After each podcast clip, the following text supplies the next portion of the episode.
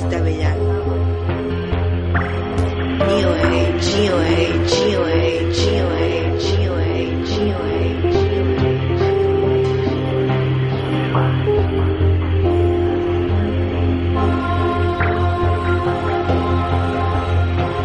Ha vuelto, ha vuelto, ha vuelto. El lugar donde la diversión y la cultura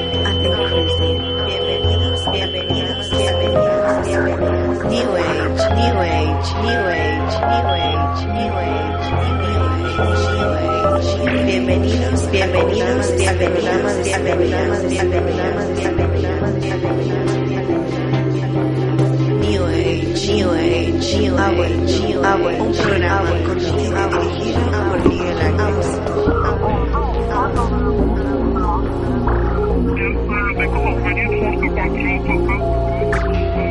New Age, New Age, New Age, New Age, New Age,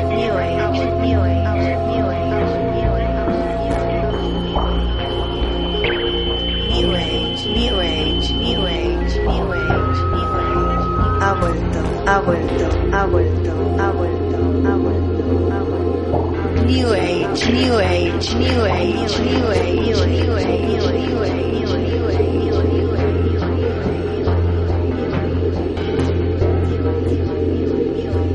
New Age, New Age, New Age, New Age, New Age.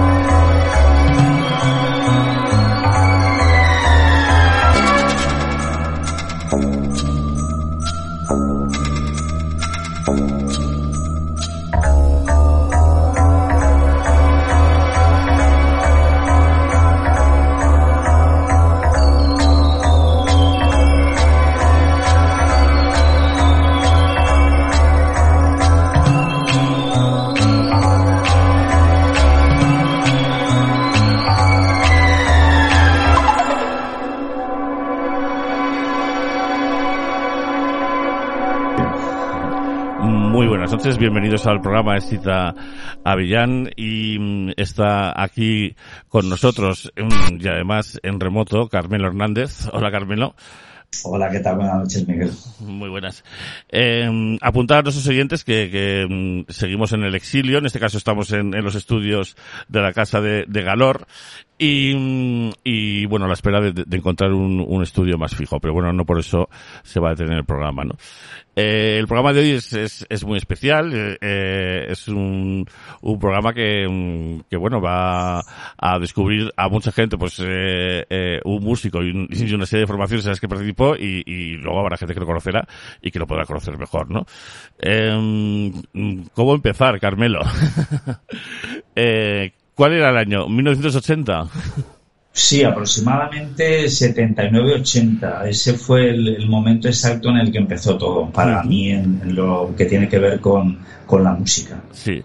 Eh, eh, digamos que, que tú, pues, ¿qué edad tenías, más o menos? Pues yo en aquel momento, tengo ahora 65, pues uh -huh. saca, saca la cuenta. Era relativamente joven, no era muy joven, muy joven de decir 20 añero de, por debajo de los 25, pero estaría pues eso, entre los 20, 20 algunos, sí, por ahí andaría la cosa. Y, y bueno, eh, estabais en Alicante. Eso es. Eh, año 79, eh, tú ibas a la universidad, estabas trabajando. Eh, ¿Cuál era un poco tu, tu marco en aquel momento? Sí, yo en aquel momento eh, estaba ya eh, recién salido, porque yo fui de los que tuvimos que pasar por la movida de la mil y todo eso. y estaba ya con una beca de, de, estudio trabajando como profesor tutor en la, en la UNED, en la Universidad a Distancia. Y al mismo tiempo estaba empezando la carrera de medicina, una segunda carrera que no concluí porque la cambié por otra.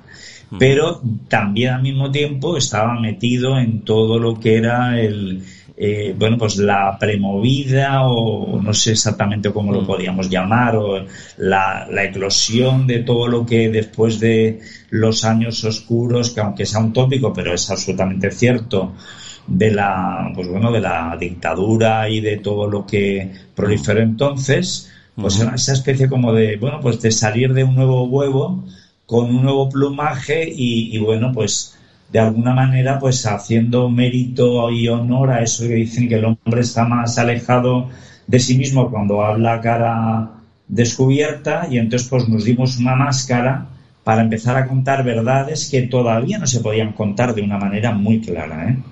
Sí, sí, ya me imagino, ya imagino. Eh, digamos que estamos en, en Alicante. ¿Había, había algún tipo de escena ya a nivel musical eh, en aquel momento, en ese momento que digamos pues un poco post-transición? Sí, sí, aquí la había. La había además de, de todo tipo, ¿no? La había de gente que de alguna manera pues estaba en la historia, eh, pues eh, un cantautor y tal, que incluso era algún profesor de la universidad todavía estaba un poco en esa clave, a grupos que iban surgiendo dentro de lo que entonces era muy habitual y muy común, que era pues las, las bandas eh, o las tribus y la estética asociada tanto en el aspecto formal como en el aspecto musical a, la inscripción a, una, a una determinada banda o, grupo que, que, entonces era de las que estaban proliferando. Y sí, había de todo. ¿eh? Aquí teníamos desde grupos que estaban un poco con la movida mainstreaming, ahora, eh, de hacer una música, pues bueno, vendible, accesible, a grupos que estaban ya un poco jugando con la estética gótica con el tema un poco de lo oscuro hmm. y luego pues eh, nosotros que empezamos con el tema tecno claramente que hmm. no había otro grupo parecido hmm. y que al principio pues es verdad que bueno pues los amigos de verdad te apuñalan de frente o sea aquí nos dieron por todos los lados porque era una cosa absolutamente nueva y no era precisamente lo que lo que lo que de alguna manera pues formaba parte de la cadena de transmisión de lo, de lo habitual. Nosotros entramos en esa cadena porque enseguida nos dieron cancha y la verdad que nos integramos de una manera fácil y rápida, pero nos costó un pelín, sí. Eh, sí, toda esta zona de, de Valencia, eh, la, la, movida valenciana que luego derivaría en, en, en, la ruta, eh, era muy, muy, muy del rollo eh, New Romantic, y de repente, aunque pueda sorprender, ¿no? Había como mucho guitarreo, ¿no? En realidad. Y luego también estaba pues el tema, el tema tecno, que, que a vosotros os venían de, de la línea de Kraftwerk, por ejemplo. Sí, sí, oh, nosotros oh. al principio nuestra fuente de inspiración clara en cuanto a lo que eran los, los medios técnicos para llegar a, a, ese proceso de producción, porque claro, en los 80 y dentro del tecno, la música era también un mensaje que dependía mucho de, qué medios utilizabas para sonar tecno. Es decir, no es lo mismo hablar de Betty True, que aparece en la Wikipedia como un grupo de tecno, que Betty True tiene de tecno por lo que tengo yo en heavy, eh, aunque, aunque me de Extreme sí que era un grupo más de tecno trash rozando lo heavy, que luego hablaremos de eso, o qué te digo yo, pues no sé, pues otros grupos que habían, no sé, Glamour, pues Glamour es un grupo estupendo, pero el tecno no tiene nada, absolutamente. Sí, Utilizar un sintetizador eh, mm. no significa que fuese tecno. Mm. Lo que sucede es que se asimila utilizar sintetizadores o un sintetizador para crear fondos con ser tecno. Yo más bien creo que eran grupos New Romantics o que venían un poco del rollo mecano, eh, eh, con cada uno con su peculiaridad pero que realmente tecno en el sentido de utilizar computadoras para producir secuencias y para crear una estructura en la cual prácticamente eh, el origen del sonido viene de una programación y la ejecución es accesoria, había muy pocos grupos en España. Yo me atrevo a decir que nosotros y un pelín del aviador Dro que sí que utilizaba algún tipo de secuenciador o secuencia. ¿eh? Pero el resto eran realmente grupos, como tú muy bien has dicho, de guitarras con un teclista. Sí, sí. Y, mm, y bueno, eh, ¿os consultasteis? Mm, ¿e-, ¿Erais tres con todo todo al principio? Sí, sí, todo todo. Nosotros, eh, Paco García y yo entramos en, en todo todo. Eh, cuando realmente todavía el grupo era un nombre simplemente. Entonces estábamos eh, Pedro Vidal, eh, Pequi, para, para quienes seguimos siendo grandes amigos suyos, Paco García, Paco y yo. Entonces éramos tres y, y, bueno, y durante el poquísimo tiempo que duró todo, todo, porque todo, todo prácticamente fue un año aproximadamente lo que estuvo rodando, pues esa fue la, la formación y el núcleo básico, tres. Hmm. Y todo, todo eh, tardó décadas en publicar eh, algo oficial, ¿no?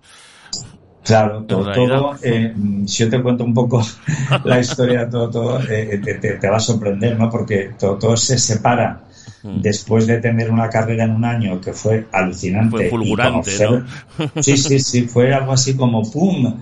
The Rise and Fall of, of, of todo, todo, ¿no? O sea, todo, todos en un año recibió ofertas para grabar en sellos independientes. Eso sí, independiente, esto lo quiero dejar bien claro, no una, una, una oferta de una multinacional, ¿vale? Sino era, era pues, eh, estaba haciendo Draw, eh, y todos las, los sellos que habían entonces. Mm. Pero empieza a sonar muchísimo en todas las emisoras. Es un grupo que lo llaman para tocar en Barcelona, en Valencia, en Madrid.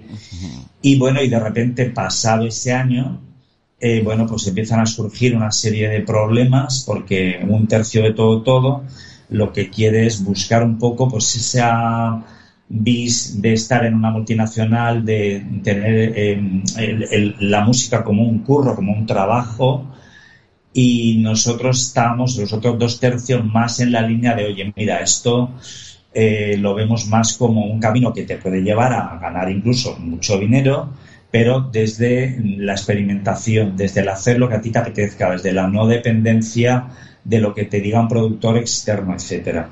Entonces, después del concierto de fin de año que dimos como cabeza de cartel ese año, el año que estuvimos, pues decidimos separarnos. Y eh, entonces, fíjate tú qué risa, eh, eh, se grababa entonces en las, con las computadoras que teníamos, que eran, bueno, eran high class, era lo que, lo que utilizaba la Human League o, o OMD o, o Heaven 17, que eran computadoras de, del, grupo Roland, Roland Japan, y bueno, pues eh, se le ocurrió al tercio, que de alguna manera mm, no estaba en la misma línea, de llevarlas al archivo histórico provincial como la primera expresión de música computerizada que se había hecho en el, en el entorno en el que nos movíamos y allí quedó, eh, bueno, y está esa, esa, esa transferencia en datos.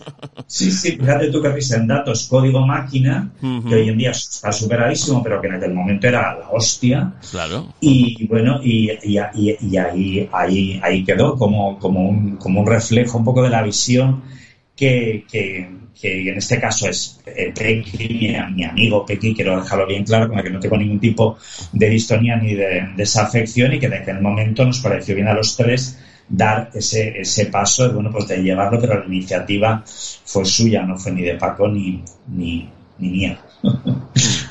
Sí, sí, sí. Para, para hacernos una idea, tenemos eh, una muestra que, que publicó el sello Doméstica, que desgraciadamente ha desaparecido, ¿no? Se lo, se lo ha tragado la pandemia. Sí, bueno, eh, eh, precisamente yo con Jordi, que es el, el boss de, de, Doméstica, fue el quien me localizó a mí y, a, y, a, y a Pedro, a, a Pequi, porque Francisco García ya había fallecido entonces. Y es verdad que Doméstica, por intervención de un amigo común, eh, Autodolor Wax, que es como él quiere que le llamen y cómo se presenten, él me tenía a mí localizado en las redes. Y me, me puse en contacto con Jordi, y bueno, pues Jordi primero lo que hizo fue sacar un recopilatorio, mm. eh, Non Plus Ultra 80-85, hmm. eh, que incluyó un jingle de todo, todo que era megaciclos de verano. Y luego en los dos años siguientes se gestó hacer una, bueno, la primera grabación oficial de las maquetas de todo todo, que efectivamente las publica íntegras menos un tema, que es Can't Stop, mm. porque pensamos que la maqueta no, era lo más, lo más, eh, que no tenía, no... No era representativa, no, no llegaba al estándar. Efectivamente, mm. nos, nos, pareció que eh, concretamente ese tema no, no, no merecía la pena y en cambio incluimos en la, en la cara B del, del, long play eh, toda una serie de grabaciones que se gestaron entre la transición de Todo a Muzak y también eh, que, que, bueno, que habían estado en el antes de que entráramos Paco García y yo a Todo Todo, porque estuvo trabajando Pequi con José Manuel eh, Navarro, que es, es, otro personaje carismático en la, en la escena artística y musical de aquí de, la zona esta y que luego además estuvo trabajando con Mónica Naranjo en su primer disco, curiosamente. Eh, eh, ellos, bueno, pues eh, hicieron algún tipo de grabación y todo eso estuvo recogido en la, en la cara B del, del LP Tecnodelia. Es verdad que quien está un poco coordinando el proyecto, dando la careta, soy yo, y, pero bueno, Pequi colaboró absolutamente en esta historia hmm. Y la verdad que quedamos muy satisfechos con el trabajo que hizo eh, Doméstica. Eh, porque la verdad que a nivel antropológico, ¿no? por decirlo de alguna manera, hmm. esas maquetas no se han perdido, ni tampoco lo más raro, que son esas otras grabaciones hmm. que estuvieron ahí en la, en la cocina de, de, la, de la transición hacia, hacia Muzak o en el justo en el, en el momento anterior y la verdad que muy bien, muy bien, sí, sí, eso es algo que ha merecido la pena hacerlo. Sí, sí, incluía además eh, eh, unos ensayos, ¿no? Eh, Efectivamente. Y, y también muy completo, eh, como, como lo que hace Doméstica, y, y, y, que bueno, gracias a su labor, pues han, han recuperado todo, toda una escena que, que parecía perdida, ¿verdad? Eh, no solo con, con vosotros, sino con muchos otros grupos. Bueno, vamos a, escuchar Respuesta Alternativa, que como digo, pues se publicó en, en, Tecnodelia, en este recopilatorio de Doméstica, para ir haciéndonos una idea de, de qué era todo todo y cómo sonaba, ¿no? Pues eh, vamos a oírlo y continuamos.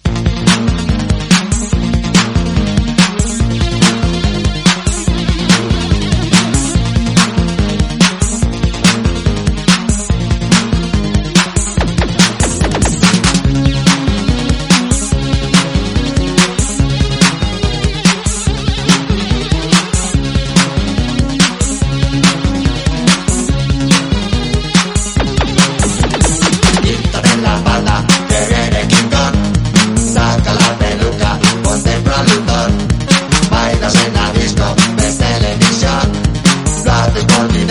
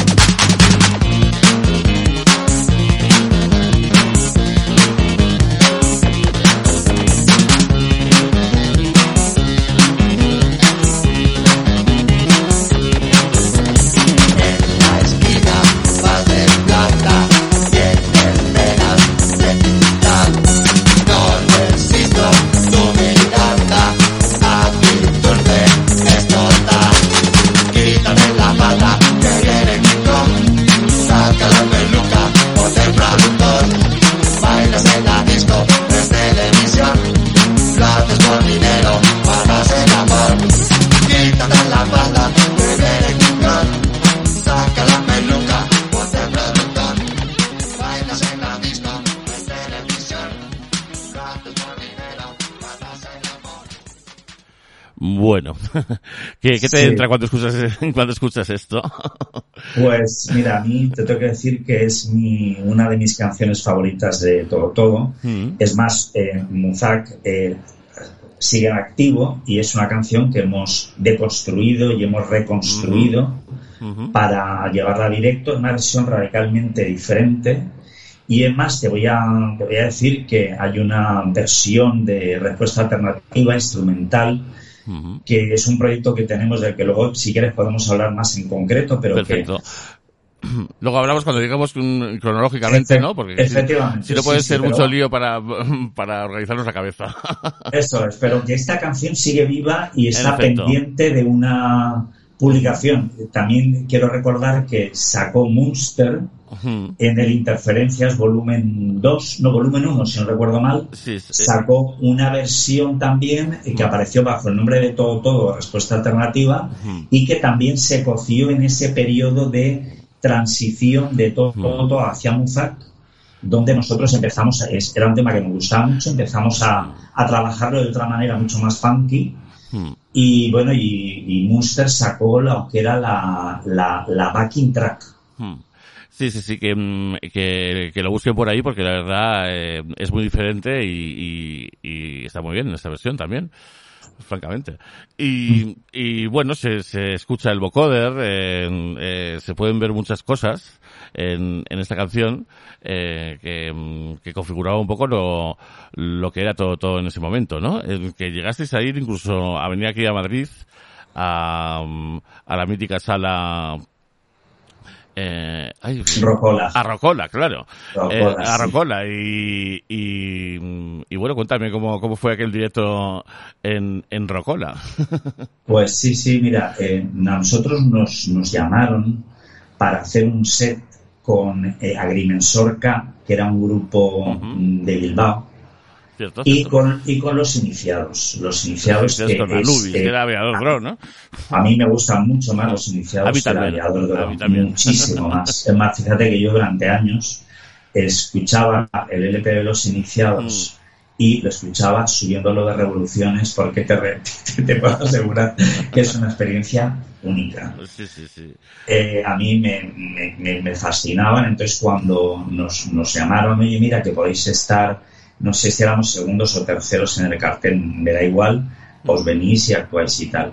Y bueno, pues efectivamente fuimos, hicimos el pase con la sorpresa de que salió una crónica en el país de Diego Manrique diciendo que se había quedado muerto, que realmente para lo que era entonces la escena tecno, donde Krauer no actuaba en directo entonces, eh, quiero recordar, Krauer actuó en directo mucho después, y eh, lo que hacían otros grupos, como por ejemplo Sofel, era ir con una grabación en tape y tocar encima cuatro acordes. o, por ejemplo, que te digo yo, Human League, que, que también eran fundamentalmente eh, grabaciones, que nosotros llevábamos todo a tiempo real y es la, exactamente la verdad, la puta verdad. Y, claro, se quedaron muertos porque allí no había trampa ni cartón. Era, era todo una, un trabajo de, de programación sonando a tiempo real y luego tocando cada uno sus instrumentos hmm. eh, para eh, hacer de aquello un directo orgánico muy diferente a lo que era la, escena tecno. Hmm. Y nos llamaron otra vez ese mismo año para eh, ir ya de cabezas de cartel y fue justamente para tocar en la noche de fin de año, hmm. que fue cuando el grupo se, se rompió. Y sí, claro, ese, mm, eso de llevar las máquinas al, al directo, y me imagino que en aquella época era todavía más llamativo, pues era la forma de que aquello sonara mm, eh, bien, o de, una forma rotunda, con el sonido de la máquina, no con, no con una base, ¿no?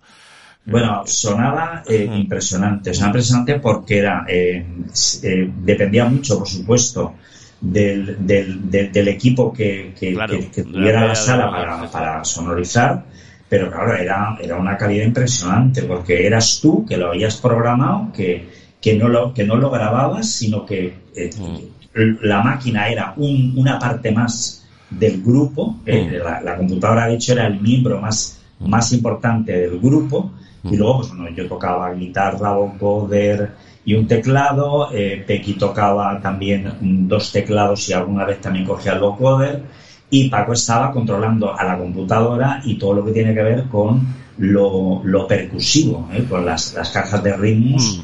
y, y demás. Sí, sí, era tal cual lo estamos comentando. Hmm. Eh, sí, en, en aquel momento mm, contabais ya con, con la vocalista que hemos podido ver en los vídeos, que se llama Una, ¿es posible? Se llama Ula. Ula, Ula, con Ula, L, bien, Ula. Vale, ok. Eh, ¿Ula estaba ya en todo todo o apareció después en Mustang? No, no, no, yo, yo, te, yo, te, yo te digo, cuando realmente se rompe todo, todo eh, eh, y se monta Muzak, al principio eh, en- nos llama para hacer un, un- un programa en la Edad de Oro y no estaba Ula, estaba Begoña, que tuvo un cameo con Prince, tuvo una, pequeña historia con Prince cuando vino a, a tocar a España. Sí, sí, the most Estaba- beautiful girl in the world, sí.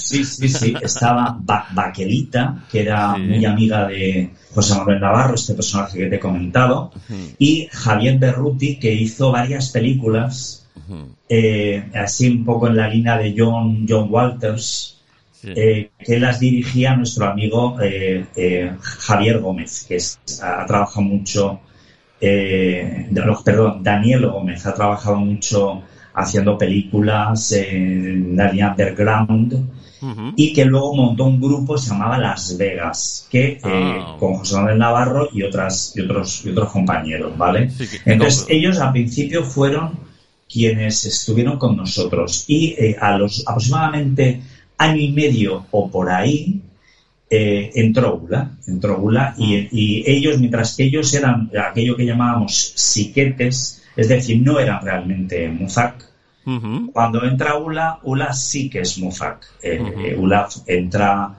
eh, nos constituimos otra vez como un trío y Ula sí que deja una impronta porque incluso compone con nosotros un tema, las voces, en fin, eh, a la hora de grabar, cuando ya Muzak también tiene la oportunidad de grabar recuperando material de todo todo y grabando material nuevo, eh, ULA ya eh, forma parte de- del staff, por decirlo de alguna manera, de la, de la configuración. Y cuando hacemos promoción y en lo, en lo, que ha- lo poquito que ha quedado por ahí de que se pueda ver, efectivamente ULA, como se puede ver, es una frontwoman en, en muchísimas ocasiones, en otras será yo. Y la verdad que sí, sí, muy bien, la, la recuerdo con muchísimo cariño. Sí, sí. Eh, eh, tengo aquí, porque mm, tenemos que comentar que previo a la entrevista, pues me has pasado muchísimo material eh, de, de todo tu trabajo, eh, todo prácticamente inédito, ¿no? Sí, casi todo. sí, Casi todo que te inédito. Tenemos aquí un, eh, un live en Rocola de, de todo todo, que es la canción Marsella Puerto, que luego en efecto la retomaríais con Muzak, ¿verdad? Sí, sí. Y, yo creo que es el momento de, de escucharla para ver un poco cómo, cómo fue aquel directo, ¿no? Así que vamos a irla y continuamos.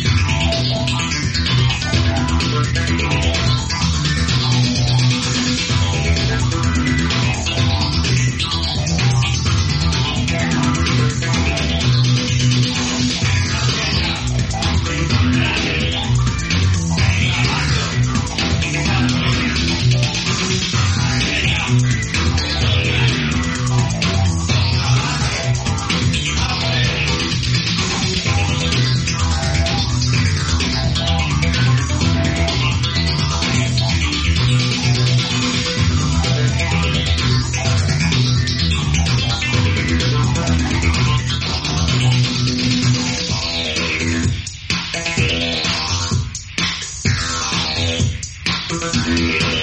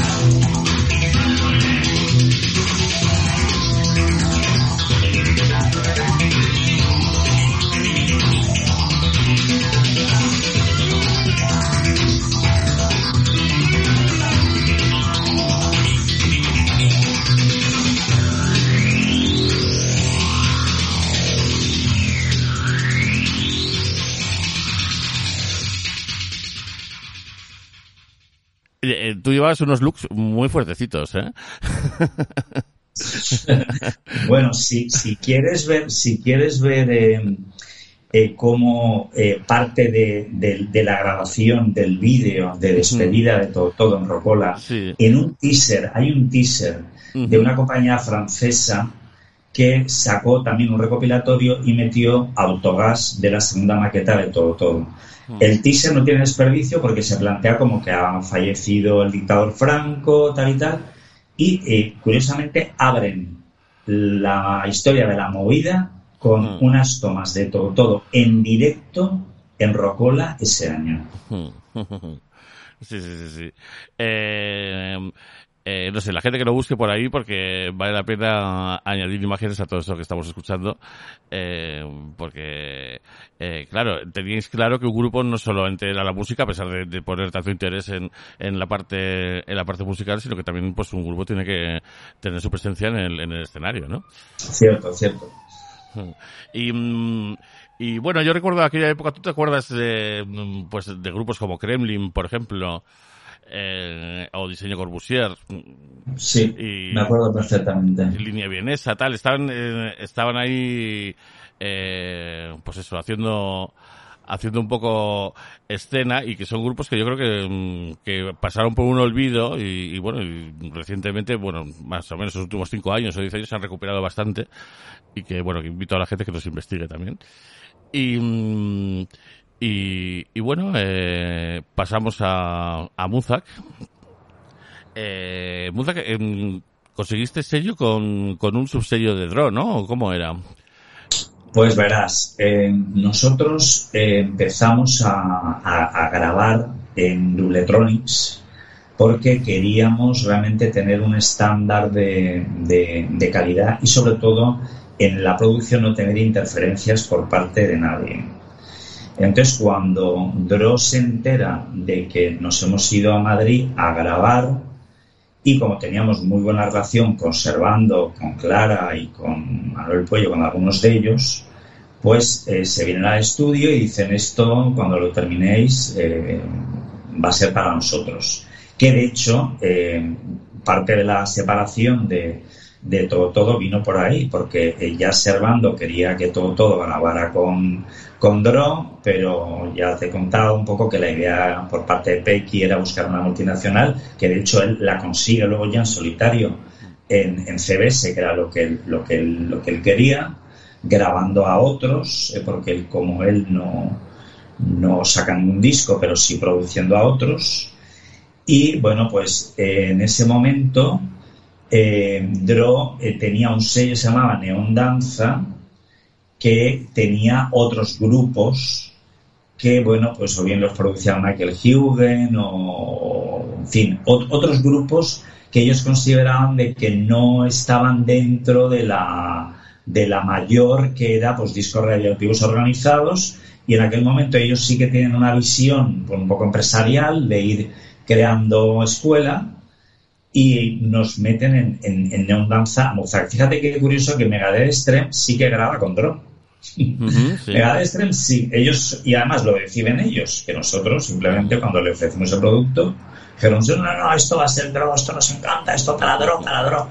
Yo la verdad que no entiendo muy bien la diferencia entre Neon Danza y, y, y Drone. No la, no, la, no, la, no la veo. Pero lo que sí que te digo es que tuvimos una libertad creativa total y absoluta. El insert que llevaba el EP, que sigue siendo un insert buscadísimo. A mí me llaman de Estados Unidos, de aquí, de allá, que donde lo pueden conseguir.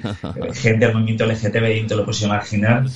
Y la verdad que hicimos un poco realmente lo que nos dio la real gana ¿eh? con, ellos.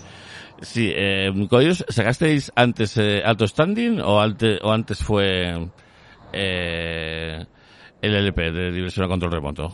No, primero fue el, el, alto standing, que la portada del alto standing, te puedo decir que hay gente que paga por esa portada, solo por la portada, un dineral, porque claro, es una edición que se agotó absolutamente. El disco, a mí me parece un disco de verdad estupendo, pero la portada era muy transgresora porque contenía una imagen de la infanta Elena. Y bueno, pues imagínate, pues el año 1984-85 por ahí, Y bueno, se lo tomó todo el mundo muy bien, ¿eh? porque en fin era un momento de apertura, el gobierno que había pues no estaba por, por empezar a censurar la libertad de expresión, pero también tuvimos reacciones airadas por parte de otros, de otros sectores. claro. Sí, sí, sí. Eh, bueno, salía todo, pues, imágenes de señoras de alto standing. Entre ellas, pues sí, la, la infanta, ¿no? sí, sí, sí, el título es que además era rompedor. Todo eso salía de la cabecita, eso también hay que decirlo, de Francisco García de Paco. Es decir, yo en el tema portadas eh, no me metía mucho, ¿eh? él, sí, era una cosa que la llevaba en su ADN y era pues quien lo diseñaba, quien, quien y lo llevaba a cabo ya FP que lo proponía. Sí, sí, sí. Porque luego la, la portada de, de, de Diversión a Control Remoto, pues era una cosa abiertamente gay. Gay, abiertamente gay. abiertamente gay, con esas imágenes eh, de, de Bruce Weather. Y luego tenía ese inserto que hay que explicar, lo que eran unas pegatinas y, y, y, tal, lo dice, elige lo que tú quieras. Y ponía, pues eso, homosexual, pederasta incluso ponía, ¿no? Zoofilia. No, pederasta no, ponía eh, zoofilia. Zoofilia, ponía zoofilia de todo, bueno. Y, y sí, era una macarrada muy guay. Y una cosa como en que en un momento en el que en realidad todo el mundo estaba muy armarizado, porque podía haber, uno podía pensar, yo que sé, que que los pegamoides eh, parecía un grupo queer, pero no, estaban todos armarizados en realidad. Sí, sí, sí. Eh, que había, ahí había una especie como de una cierta hipocresía un poco que era, pues nos vamos a disfrazar, ¿sabes qué te digo? Pero a nivel ideológico no había realmente mucho compromiso con nada. Nosotros sí, nosotros desde el primer momento teníamos un claro compromiso ideológico y bueno, y teníamos claro de que no solamente íbamos a vender un disco, sino que queríamos vender una nueva visión de un montón de cosas que a través de la música en otros países sí que se estaban consiguiendo. Hmm. En ese sentido estábamos más cerca pues, de Broski Beat o de, o de Mark Almond o de algunos eh, realmente, pues que te digo yo, Gary Newman, eh, que, que es verdad que Paco estaba en todo eso, eh, muchísimo más que yo, pero era el, el ideólogo clarísimo y huíamos un poquito de vamos a disfrazarnos de pues qué te digo yo pues de Fanny McNamara hmm. o de o del mismo Pedro Almodóvar en aquel momento o de incluso Pegamoides que sí eh, había gente que, bueno que tenía claramente una posición personal de hmm. orientación sexual la que era pero hmm. que en cambio un poco de cara a la galería pues esto se dejaba un poco eh, un poco entre comillas o entre entre paréntesis Claro, es que ponerlo por escrito, eh, eh, pues es que no lo hacía nadie. Y de alguna forma, esto que cuentas de, de ya plantearse el proyecto como algo que, que, no sea el curro, pues te permite hacer cosas así de suicidas. Porque claro, el que se fuera a comprar el disco, habría mucha gente igual que ni se atrevería a comprar el disco. Porque significa significarse, ¿no? A la hora de cogerlo en la tienda de discos o lo que fuera. Sí, sí, podía haber gente que mirara el insert y dijera, no, no, no me lo llevo. Me gusta la canción, pero esto mm, queda fuera. No me lo voy a llevar porque esto, uy, qué miedo. Claro que sí, sí, sí sí, sí. Eh, pues eh, en aquel en aquel LP eh, pues bueno venían como hemos dicho antes pues algunas canciones eh, eh, que ya venían de todo y había otras nuevas eh, y estaba Digital Dancer con yo tengo aquí el Gay Club Mix que, Efectivamente. Eh, que venía Gay Club Mix, toma ya, ¿no? O sea, que yo no sé ni, eh, eso cómo se podía tomar. Luego yo recuerdo que más adelante eh, lo del Gay Club Mix em, era muy habitual. En, en, en, cada vez de Maxis o lo que fuera, ¿no? Fue algo viral. O sea, una vez que la gente empezó a decir, oye, que no pasa nada, pero si es que además la gente se tiene que reunir y tiene que verse y tiene que compartir, pues ya a partir de ahí se convirtió en algo viral. Hmm, sí, sí. Pues eh, vamos a, a, escuchar este, este Digital Dancer a ver cómo suena.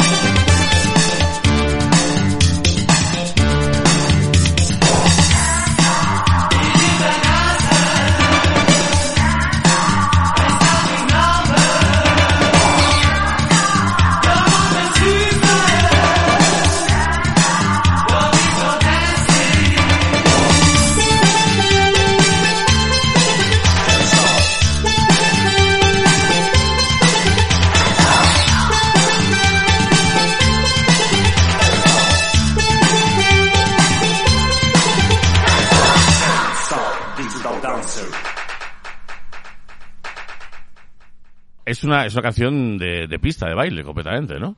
Totalmente. Eh, eh, es una canción pensada para que la gente se lo pase bomba bailando. Claro, ¿y se pinchaba Muzak? Pues mira, eh, yo tengo la programación que a mí me llegaba, que me pasaba Dro, de emisoras de la costa oeste, y te puedo asegurar de que junto con otros grupos que, te, que lo fliparías, Van Halen, grupos de esa época, estaba Muzak. Y a mí, yo no he perdido contacto con, con gente, con compañías discográficas de, de, esa zona, que sí que es verdad que son realmente LGTBI, y me siguen pidiendo material y tal. Y luego en Suecia me consta que se vendió muy bien, y en otros países. En España, pues en España, eh, bueno, yo, yo sé porque tengo conocimiento de que completamente el rollo entró en 40 principales, que era algo así como un objeto del deseo de todos los grupos.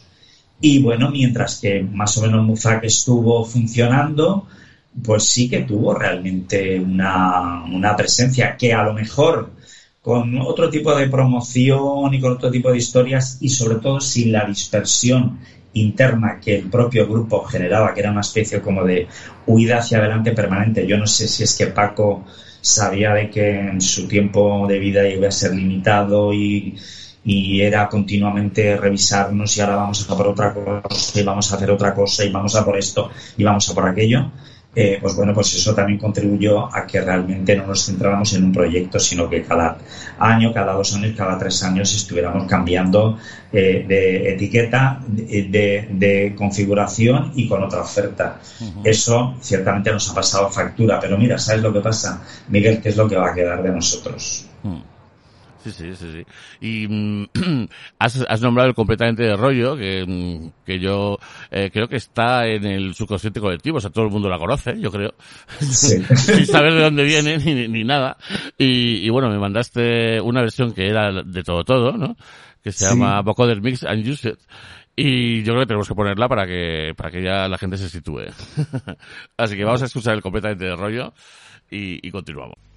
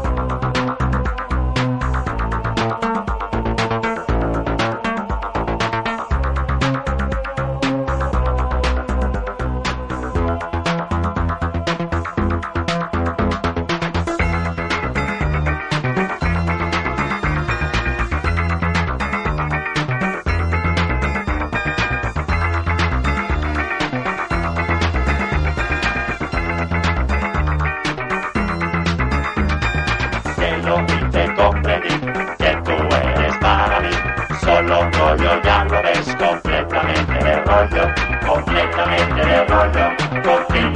de rollo, continuamente de rollo, completamente de rollo.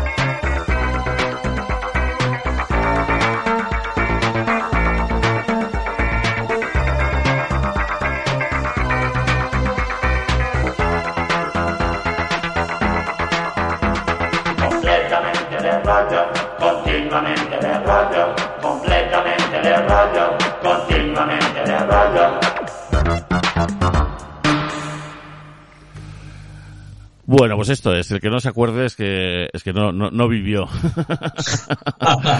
la, la cosa más, la palabra el rollo, ¿no? El rollo era, era, era una especie como de palabra en clave, ¿no? Sí. Eh, En aquel momento. Muy, muy utilizada sobre todo en Barcelona. En Madrid, en Madrid no, no, yo creo que no tanto. Pero el, En Barcelona mucho. en el rollo era el rollo. Sí, eso es. Y, y, y bueno, eh, Muzak de repente mm, deriva, y corrígeme si me equivoco, eh, no sé si, si fue por, eh, por la presencia de, de- de algún miembro más, eh, en, en otra, en otra formación, ¿no? En quinta Claro. generación. Eso es, o sea, nosotros, por lo que te contaba, ¿no? Internamente siempre estábamos autorrevisándonos y queriendo hacer otras cosas. Nosotros cuando vemos que la idea que tiene Dro de Muzak es la de un grupo para que la gente baile, eh, se lo quitamos de la cabeza rápidamente, porque eh, en el LP de Muzak, que es un pastiche, porque es un pastiche donde hay eh, canciones de, de Toto revisadas, canciones nuevas, cosas muy experimentales como la canción que da título al disco. Hay una canción, se llama Mujeres Enamoradas, que ha, ha gustado mucho a toda la gente que, bueno, pues que sabe realmente apreciar y sabe disfrutar de lo que es el chill out, que a- sur- surge y se, y, se, y se convierte también en un estilo absolutamente eh, de moda años después, y eso Sí. nos lo ha reconocido prácticamente todo el mundo, sobre todo en Francia, eh, amigos que tenemos en Francia, y nosotros le decimos a Dro que para sacar el LP tiene que estar Mujeres Enamoradas. Y esa sí que es una producción que se hace ya con Dro, mm, con el compromiso de hacer el disco. Entonces, nosotros cuando hacemos Mujeres Enamoradas, es, eh, vamos a ver, es una canción que se basa en una guinopedia de Eric Satie, Mm. donde yo hago todos los arreglos de arpa, de guitarra, prácticamente mimetizados de los que hizo Claude Debussy, Ujú. y utilizamos textos de eh, poetas contemporáneos y lo que hacemos simplemente es que eh, eh, si el destinatario del amor era eh, una relación entre hombre y una mujer, nosotros ponemos a dos chicas diciéndose esas cosas. Es decir, la canción queríamos que fuera Mujeres enamoradas, paréntesis, duplex lésbico. Pero eh, con esto sí que no trago Dro eh, y lo dejaron Mujeres enamoradas.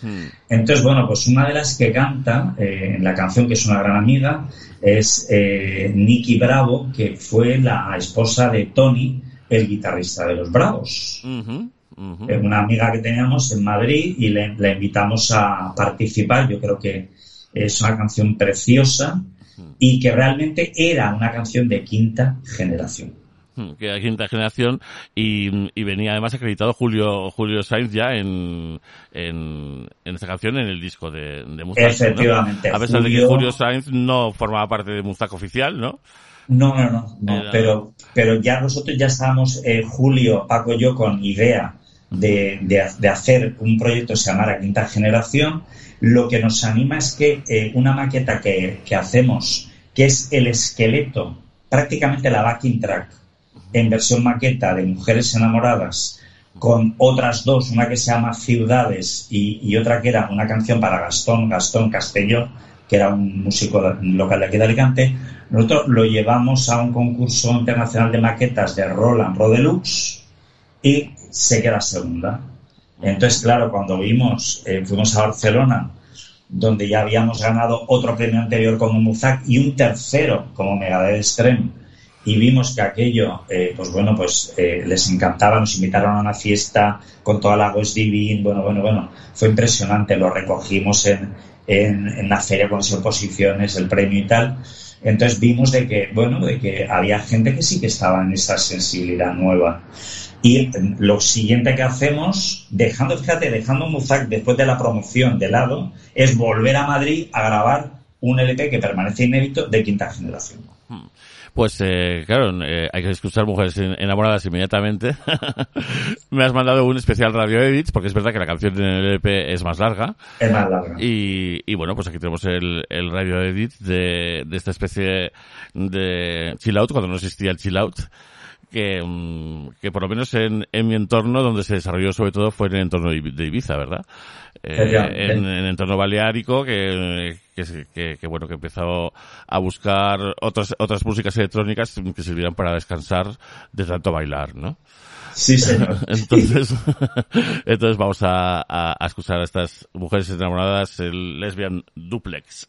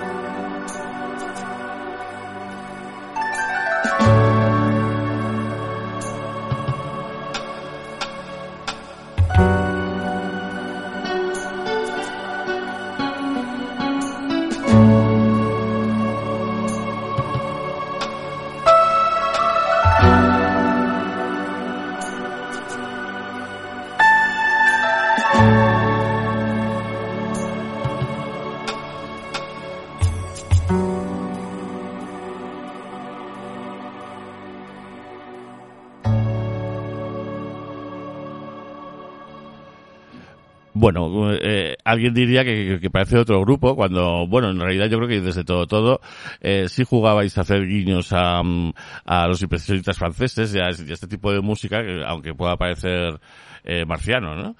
Sí, cierto. Eh, cuando a mí me parece muy natural porque mm, eh, las partituras y, y la y, y, la música de, de pues de, de Debussy o de Satie eh, mm, siempre se han leído muy bien en electrónica. Entonces, eh, eh, a mí me parecen perfectas para practicar, ¿no? y luego Sí, uno, sí. uno practica y funcionan tan bien que ya las integra, claro. Estoy radicalmente de acuerdo contigo. Es decir, queda claro que sobre todo el impresionismo de Eric Satie, Debussy y otros, lo que crea es una fuerte autoconciencia de un nuevo significado estético, donde ya no se busca hacer sinfonías ni música para concierto, sino que las pueda tocar la banda eh, de la localidad en el parque público para que la gente los domingos se entretenga o en una fiesta privada, o bueno, pues de, de, otra forma, es llegar a la gente de otra manera. Y esa autoconciencia de ese nuevo significado estético es lo que nosotros desde el primer momento tuvimos claro. Es decir, que la música eh, eh, tenía que tener un componente contemporáneo, pero que todos tenemos unas raíces y nuestras raíces más atávicas son esas. Sí, sí, sí. Y, y, es verdad que significa un cambio de paradigma en la forma de interpretar y de escuchar la música, ¿no? Eh, hablamos de, mm, eh, de eso, del siglo XIX, ¿no? Concretamente. Sí, eh, sí, sí. sí. Eh, vamos a, a escuchar eh, algún tema de más de Muzak antes de, de despedirlo, ¿no? Tengo aquí eh, un, un single mix que no se llegó a editar de Your Way Spend the Night. Sí. Eh, que vamos a escucharlo para, para quedarnos eh, un poco con el Muzak eh, más de baile y no con mujeres enamoradas, que más bien sirve, sirve un poco de, de, transición hacia, hacia quinta generación, ¿no? Entonces eh, vamos a escuchar y, y, ahora nos metemos un poquito con, con quinta generación. Muy bien.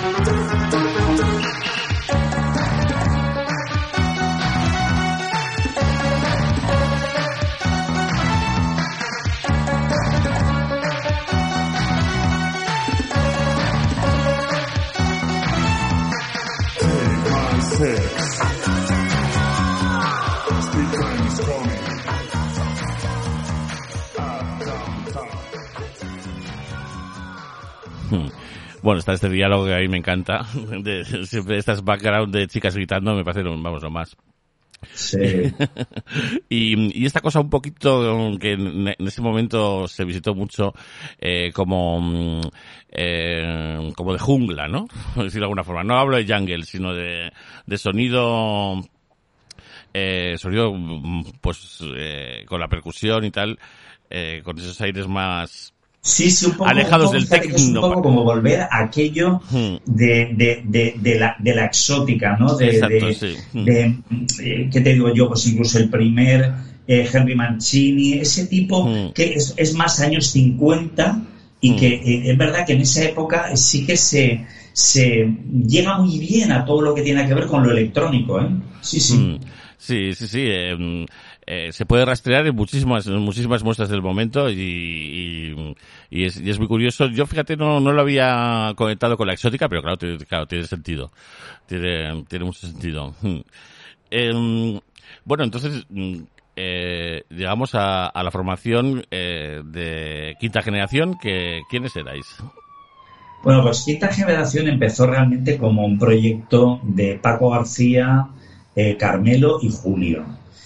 Y bueno, pues empezamos a trabajar los tres, pero realmente era una cosa ya de entrada pactada, de que Julio hacía su historia, porque como él no se manejaba con el tema de la computación y la programación y demás, y eh, Paco García y yo hacíamos la nuestra, pero iba a salir todo dentro del mismo proyecto, quinta generación. Sí, porque Julio tenía, eh, eh, por su parte, al- alguna, alguna publicación eh, como de Spoken Voice, quiero recordar, prácticamente, así como electrónica, pero, pero sobre todo lo suyo era, era una cosa más eh, de instrumentos al uso, ¿no? Por decirlo de alguna forma. Sí, bueno, él, eh, nosotros le hicimos él grabaciones, eh, que yo las conservo todas, eh, porque bueno, pues éramos, éramos muy amigos. Entonces, bueno, pues mira, quiero que me, quiero grabar esto, tal. Entonces se lo producíamos, se lo grabábamos, y bueno, pues em- empezó a- empezamos a darnos cuenta de que caía la posibilidad de mezclar la parte más impresionista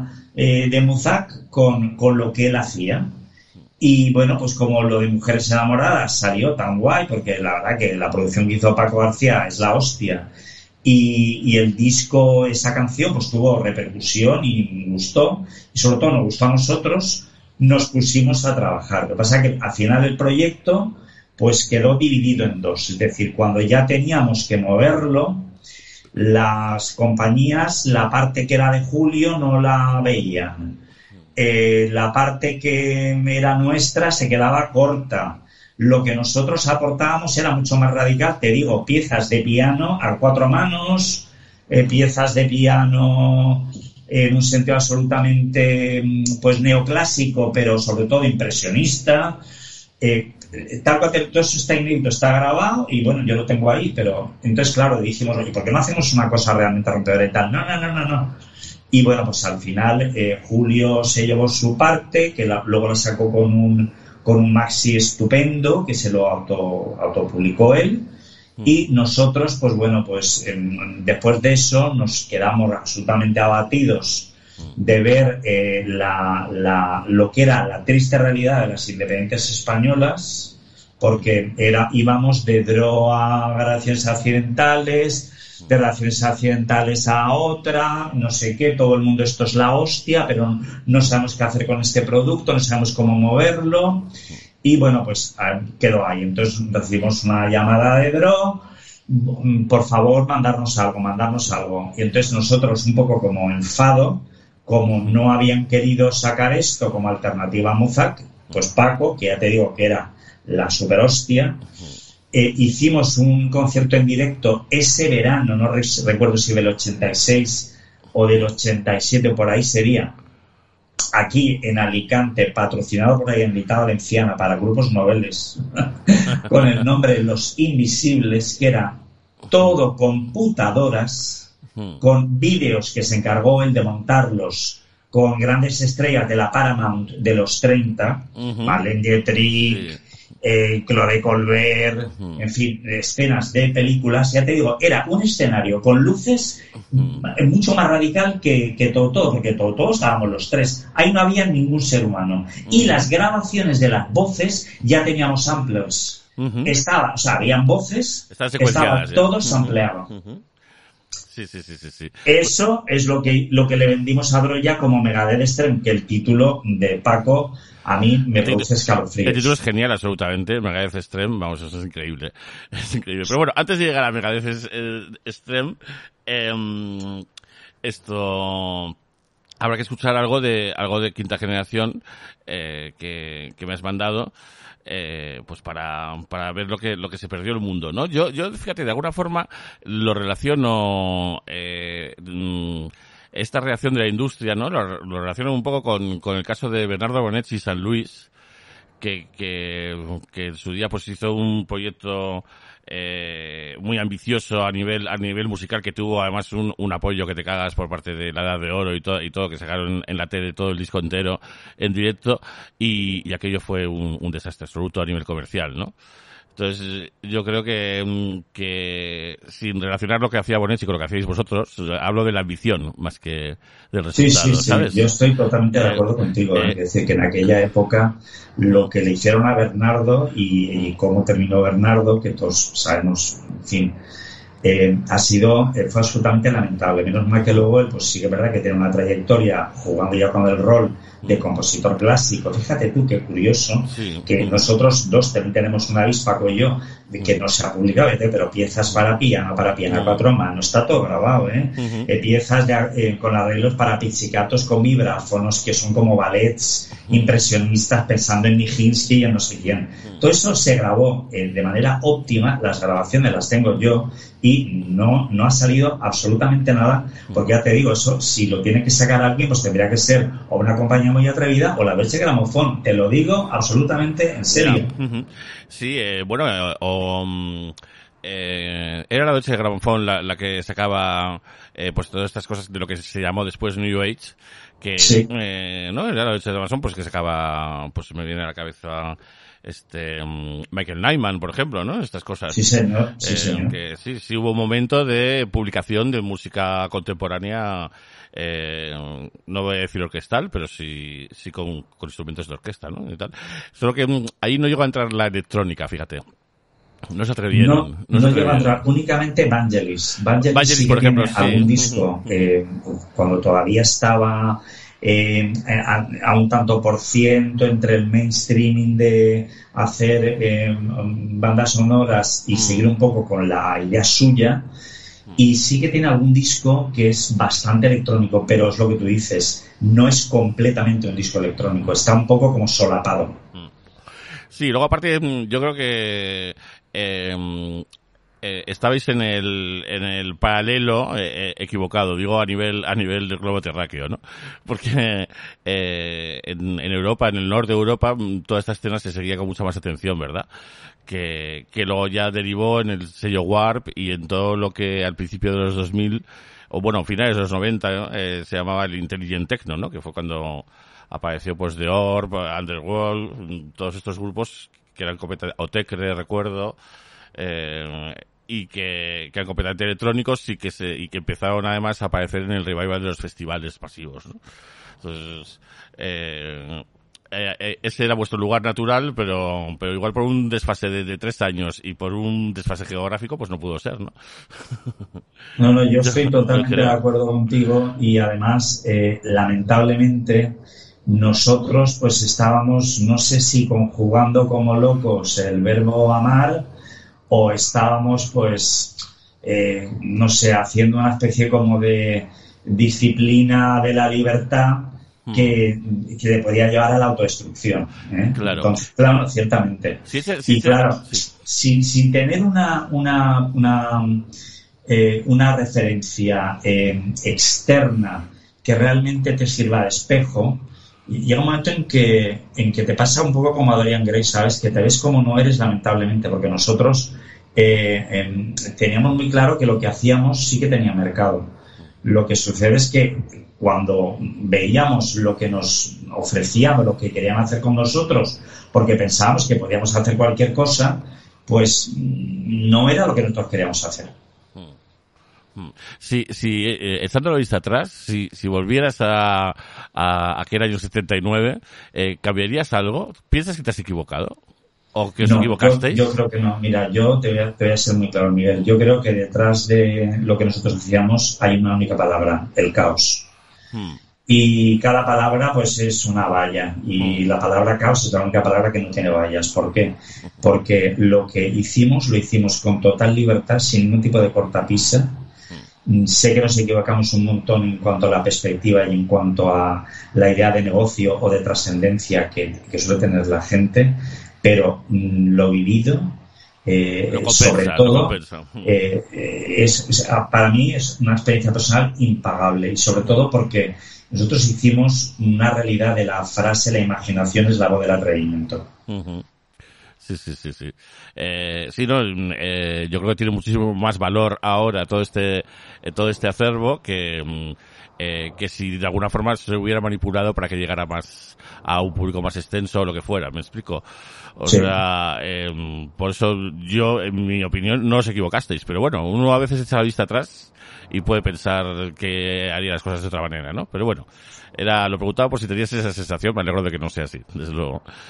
Y, y bueno, no me, no me resisto a poner algún tema de que me has pasado de quinta generación. Tenemos aquí Blonde Venus, que Blonde Venus pues era una película de Marlene Dietrich, ¿verdad? ¿Cierto? un, un single mix eh, sin publicar que a mí me gusta mucho y vamos a oírla.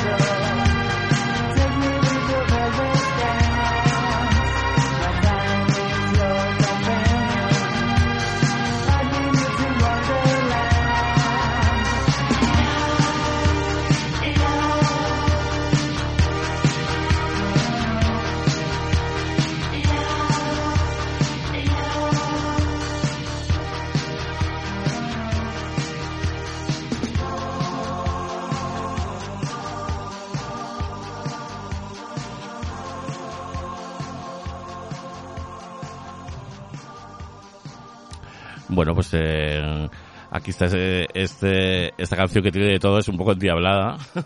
Sí. y, y, y donde se advierten muchísimas eh, influencias mezcladas, eh, que, resulta muy interesante, ¿no? De- de- además de, de muchas décadas distintas, es una canción que, que está muy bien.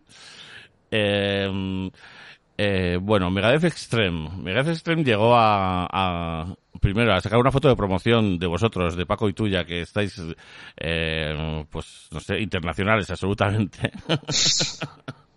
y, y, un- maxi también con, con, con una portada francamente provocativa. eh, que recuerda un poco de repente a, esos maxis eh, que se conocían en la escena gay de San Francisco, Sí. eh, incluso de teléfono erótico, esas cosas, ¿no?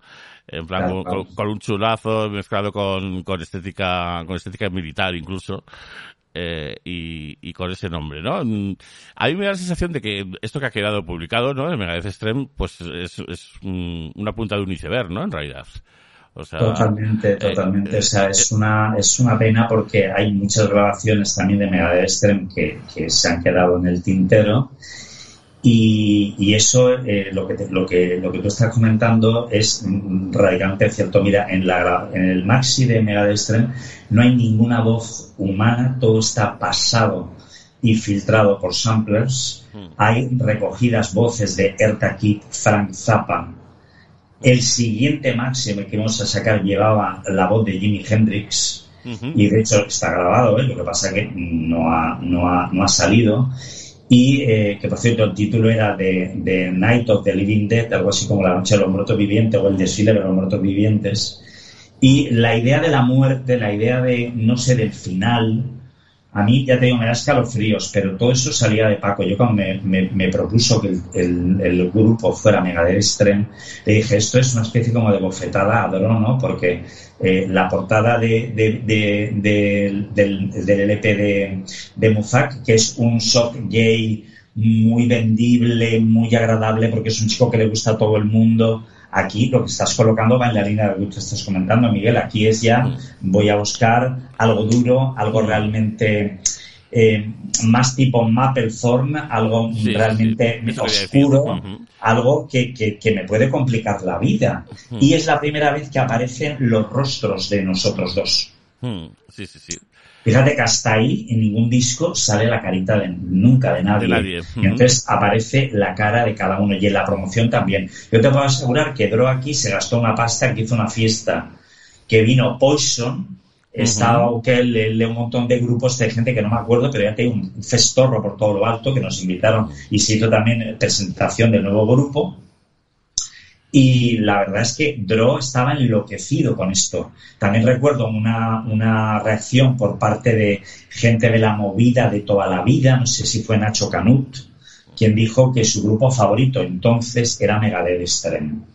¿Vale? Lo cierto es que eh, hicimos ese disco con esos dos títulos tan eh, radicales, eh, Sexo y Drogas, Mm. y, y una, una especie como de versión ah, extraña, pero que realmente utiliza parte de, de las notas del Peter Gunn de Henry Mancini, que volvemos un poco al tema de la exótica, y por la mitad la danza del sable Sí, sí, sí. de, de, de Cachaturia. Sí, sí, es que me, me han venido muchas cosas a, a la memoria en este momento, Miguel, muchas, Claro. muchas.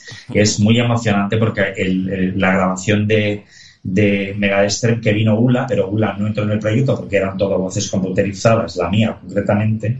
Mm. Y la neta, neta, muchísimos recuerdos porque eh, al poco tiempo de Megadeth Extreme fue cuando realmente pues empezó ya el- el- la cuenta atrás en la vida de, en la vida de, de Paco. Mm. Eh, claro, Paco eh, falleció. Eh, ¿en, en qué año? Pues mira, eh, Paco fallece, eh, yo la- la- la- el momento concreto no lo sé porque creo que por decisión personal no quiso que yo me enterara. Yo habíamos, nosotros nos habíamos metido en la grabación de los siguientes de Megadeth Extreme con una amiga que es eh, María Morticia, que era de un grupo que se llamaba Morticia los Decrépitos, Ujú. es esto que te he comentado de que eh, en este caso sampleamos voces de Jimi Hendrix, Sí. en fin, un montón de On, on Calzone también. ¿eh? Jimi, imagínate que mezcla Jimi Hendrix con On Calzone. Y eh, en- eh, ahí no hay voces mías, sino que las voces las puso María Morticia. Y ese proyecto grabamos dos canciones, eh, también para cara y cara B. La cara con dos, dos mezclas, también una single y una larga. Y la cara B, eh, que era una, una- un tema instrumental eh, en el plan sonido Filadelfia, eh, es estupendo, precioso, muy, muy fino, con voces ampliadas de, de María. Y lo cierto es que después de la grabación de eso, que sería el 88 por ahí, a los 2-3 años o por ahí, si no recuerdo mal, fallece Paco y yo me entero porque me lo dicen. O sea, yo no sé que ha muerto. O sea, a mí me, me, me dicen, oye, que, que, que se ha muerto. Ya. Eh, mm, tú no fuiste consciente ni de, ni, ni de que estaba enfermo, que estaba mal y No, ni nada mira, de eso, yo, ¿no? yo te voy a contar, yo lo vi a él eh, porque mm, coincidimos para, yo le, le pedí el consejo porque estábamos grabando por separado. Él estaba empezando a producir música eh, para el mercado italiano y yo estaba un poco que dijimos, mira, vamos a tomarnos como un descanso, ¿eh? porque vemos que todos los proyectos que hacemos eh, al final pues es un, un- un lío y por qué no ha- hacemos lo que todavía no hemos intentado y es trabajar un poco cada uno por su cuenta pero eh, colaborando ayudándonos. Entonces yo le llamé a él para que me ayudara con unas bases de un tema que estaba haciendo y lo vi muy delgado sinceramente te lo digo hacía unos meses que no lo veía lo vi muy delgado y recuerdo que él me hizo un comentario que yo ahora claro lo entiendo en aquel momento no algo así como, Dios mío, que hay- la, gente tiene que apoyar la, investigación con el tema de, la- de las enfermedades de transmisión sexual porque no sabéis cómo se pasa o no sabes cómo se pasa o algo así. Yo, de verdad, que no até el porque a mí nadie me había contado nada y yo había estado en dos o tres fiestas que había organizado María, que es- había venido Salvador Domínguez, que fue guitarrista de Los Pequeñiques, en fin, de, de, de, de Pantera, un montón de gente y, y aparentemente estaba todo bien, ¿sabes? Pero eh, el caso es que yo creo que él no quiso que yo le viera eh, enfermo, enfermo, enfermo. Ya. Sí, es curioso que, que mm, eh, cuando uno echa la vista atrás, pues eh, sabiendo que Paco eh, era el que se ocupaba de, de, de las portadas, de, de esas propuestas estéticas, incluso ideológicas, ¿no? Eh, Sí. Pues como, como daba pistas, ¿no? De, alguna forma, incluso ni él lo sabía, nunca se sabe, ¿no? ahí está, ahí está. Pero- muchas veces es como que anticipas o adelantas Mm. o haces guiños a que, a que tu tiempo es, es limitado. Mm, Sí, sí. Y, mm, y bueno, tengo aquí eh, el Parade of the Living Death, que mm, según me has comentado es una de, de las primeras grabaciones, ¿no? Como Megadeth Extreme. Sí, esa, esa es la que te he comentado que es lo que queríamos que fuera el siguiente eh, maxi de Megadestra. Mm, vale, ok. Pues eh, vamos a escuchar antes para situarnos eh, Sex and Drugs, ¿no? Sí, que tengo aquí el, el mix Marqués de Sade, sí. que, que no se llegó a publicar. que no se llegó a publicar, pero bueno, que ahí estaba y, y bueno, vamos, vamos hasta a, a escuchar a Megadeth Extreme.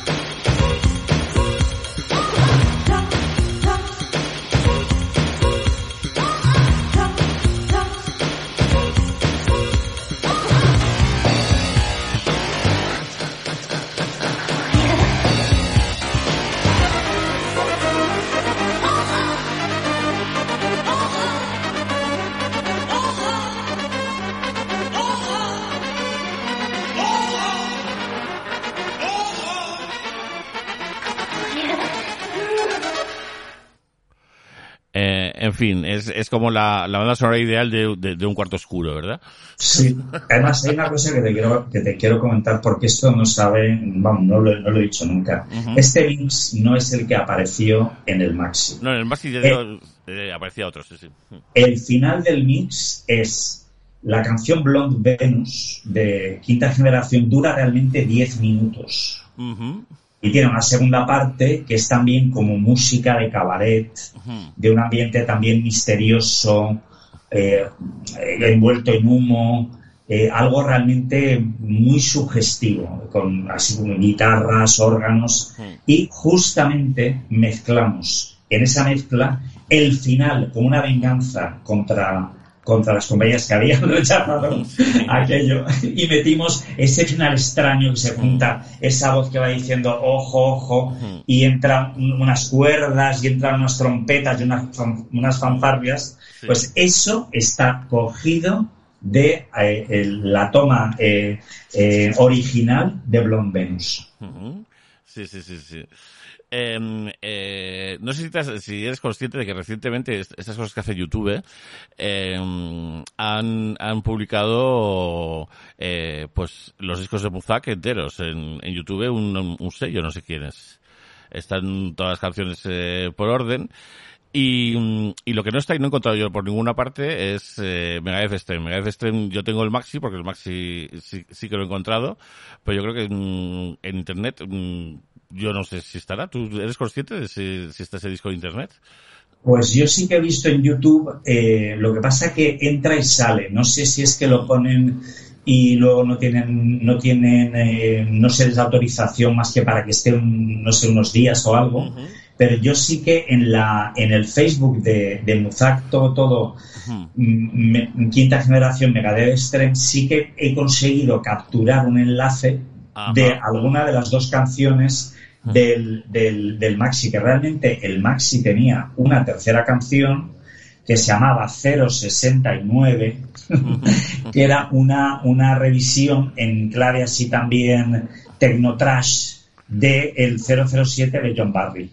Esa no la pusieron en el Maxi por, por duración, pero se le dio a Dro también, se le dio. Sí, sí. Em, es una cosa que, que hacíais, hacíais mucho, que era pues hacer guiños a, a jingles o a, o, o a melodías que ya existían, ¿no? Sí. de, de alguna forma era eh, era un con lo que luego se llamó eh, la cosa mashup no o sea Sí, sí, sí, eh, sí. Era, era una cosa que, que se ve mucho Eh, tengo por aquí alguna canción más de Megadeth Extreme eh, que me gustaría poner tengo Sueños Húmedos que, que dice que es el Elite 6 así que mínimo hay seis, seis, seis, eh, eh, versiones de la canción ¿no? Sí, sí, bueno, esto es una especie como de backing track. Eh, está muy, muy vacía, Hmm, pero lo que tiene, a mí me gusta mucho la línea de lo bajo, me parece espectacular. hmm.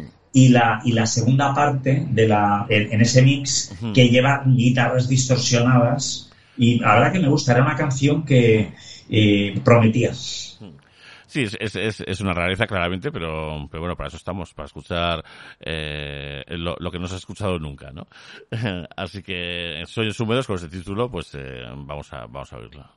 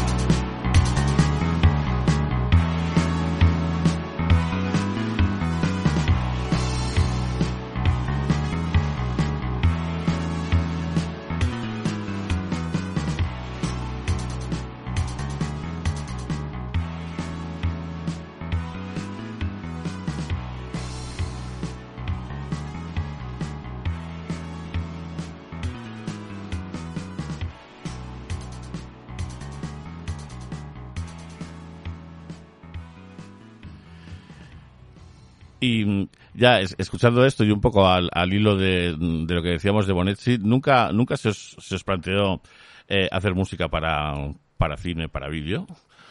Bueno, sí, mira, yo, eh, eh, a mí me han invitado eh, algunas veces a intervenir en mezcla de, por ejemplo, cosas de fotografía, de poesía, de vídeos experimentales.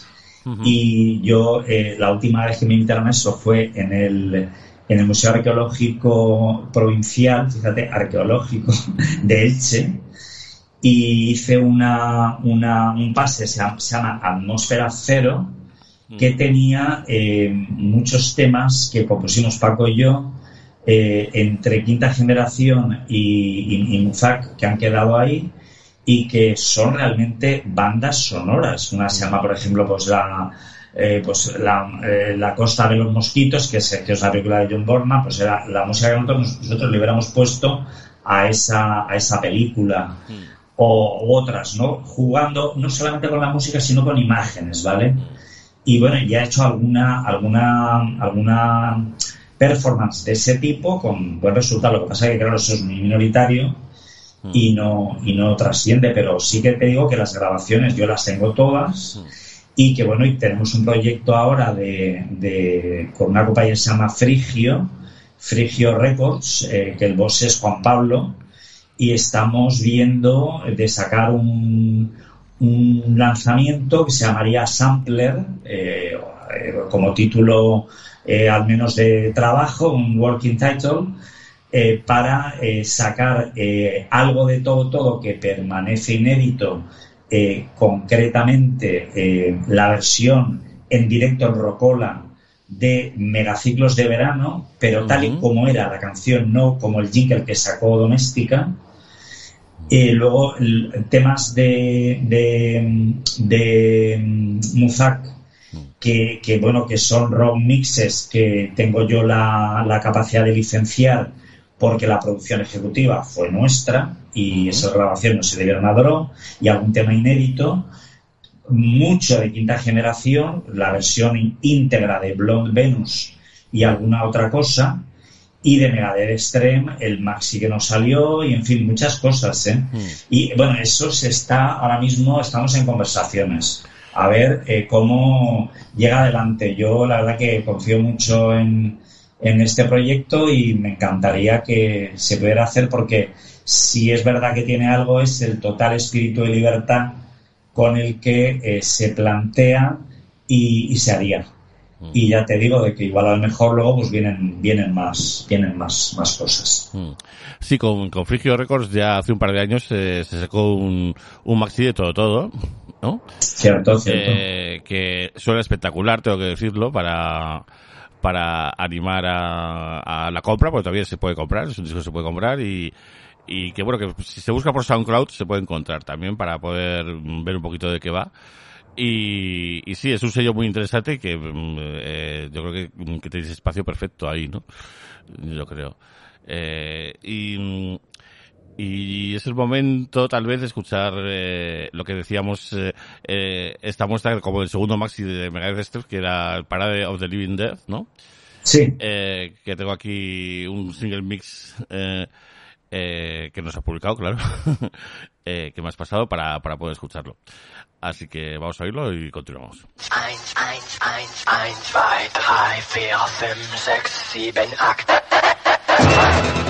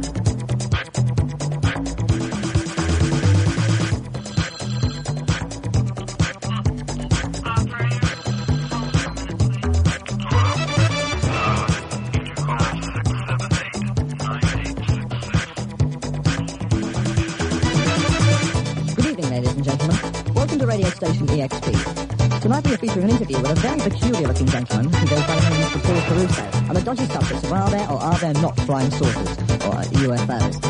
Uh, please, Mr. Caruso, you give us your regarded opinion on nonsense about spaceships and, and even space people?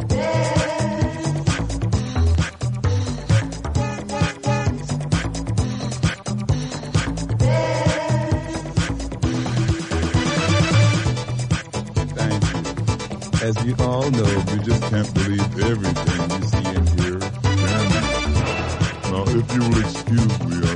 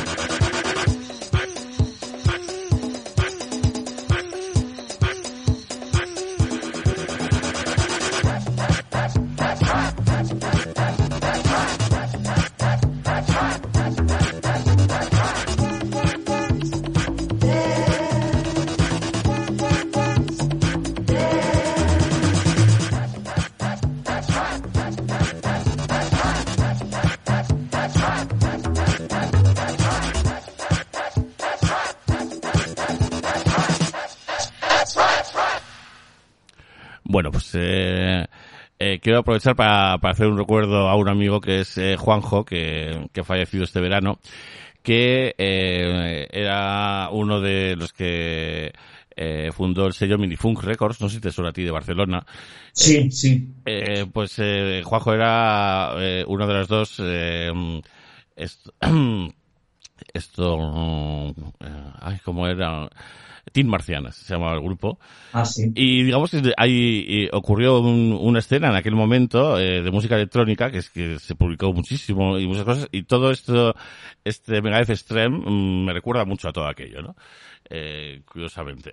Eh, yo creo que vosotros eh, eh, llegasteis demasiado pronto y, y no encontrasteis un foro, pero en, eh, un poco un poco más tarde de repente eh, apareció apareció una escena donde todo todo esto estaba a la orden del día.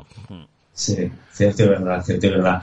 Yo por eso eh, recuerdo que eh, en una de las entrevistas que tuvimos para sacar el LP de, de, quinta generación con, no recuerdo ya con qué compañía, pero era una relacionada con Dro, y cuando vimos el tipo y el planteamiento que tenía, le dijo Paco, que claro, nos, nos prácticamente que nos invitó a irnos, le dijo, mira, antes de negar con la cabeza, asegúrate de que la tienes. ¿Sabes? Pues es un poco lo que, lo que entonces pasaba, ¿no? Que, eh, a ver, eh, llegar, llegar antes tiene el problema que tú estás planteando que es absolutamente cierto y, cierto y verdad. Y acarrea historias personales muy complicadas como las que eh, pues yo he, he podido ver en muchos amigos que han estado en este proyecto y que ya no están. Pero luego también te da la, la sabiduría, eh, si, si miras un poco la vida de, de otra manera, para acabar un poco con esa conclusión que pueda parecer un poco ridícula o un poco, eh, ¿qué te digo yo?, neo, ne- neorretro, de decir, mira, pues yo es que me leo hasta las etiquetas de la, de la, de la ropa. Es decir, que, que lle- llega un momento en que te das cuenta de que de que prácticamente da igual, de que los grandes acontecimientos eh, tienen lugar fundamentalmente dentro de cada uno y cómo los vive y, cómo, y cómo se ensamblan en la historia de, cada uno. De todas formas, Miguel, yo te digo que gracias a personas como tú, o como Juan Pablo, o como mucha gente que, que, bueno, que, que conoce que esto ha existido y que hay mucho material disponible, yo estoy convencido de que, de que se va a tener la oportunidad de, de reflotar mucho lo que ha quedado ahí y que, y que no va a quedar eh, detrás del piano de Eric Satie para que 200 años después alguien encuentre la partitura, sino que por lo menos espero que salga antes de que yo también me despida. Sí, aparte, ahora, ahora hay un momento en el que todas estas quebraderas de cabeza pseudo comerciales de las, de las discográficas mm, ya no existen. O sea, ahora el negocio con la música es otro. No sé muy bien cuál, pero es otro. y, y estamos asistiendo a todo tipo de, de, de reediciones eh, que, mm, que vamos, con que se vendan 300 copias es suficiente. O sea, eh, si el nicho es ese, es ese. Y, y, y bueno, es- me refiero a la reedición física, porque luego siempre tienen luego un reflejo eh, en Internet y ya ahí no sabes eh, hasta dónde llega, nunca lo sabes. Pero, pero sí, es, es el momento perfecto para proyectos como el tuyo, pues darles, darles salida, ¿no?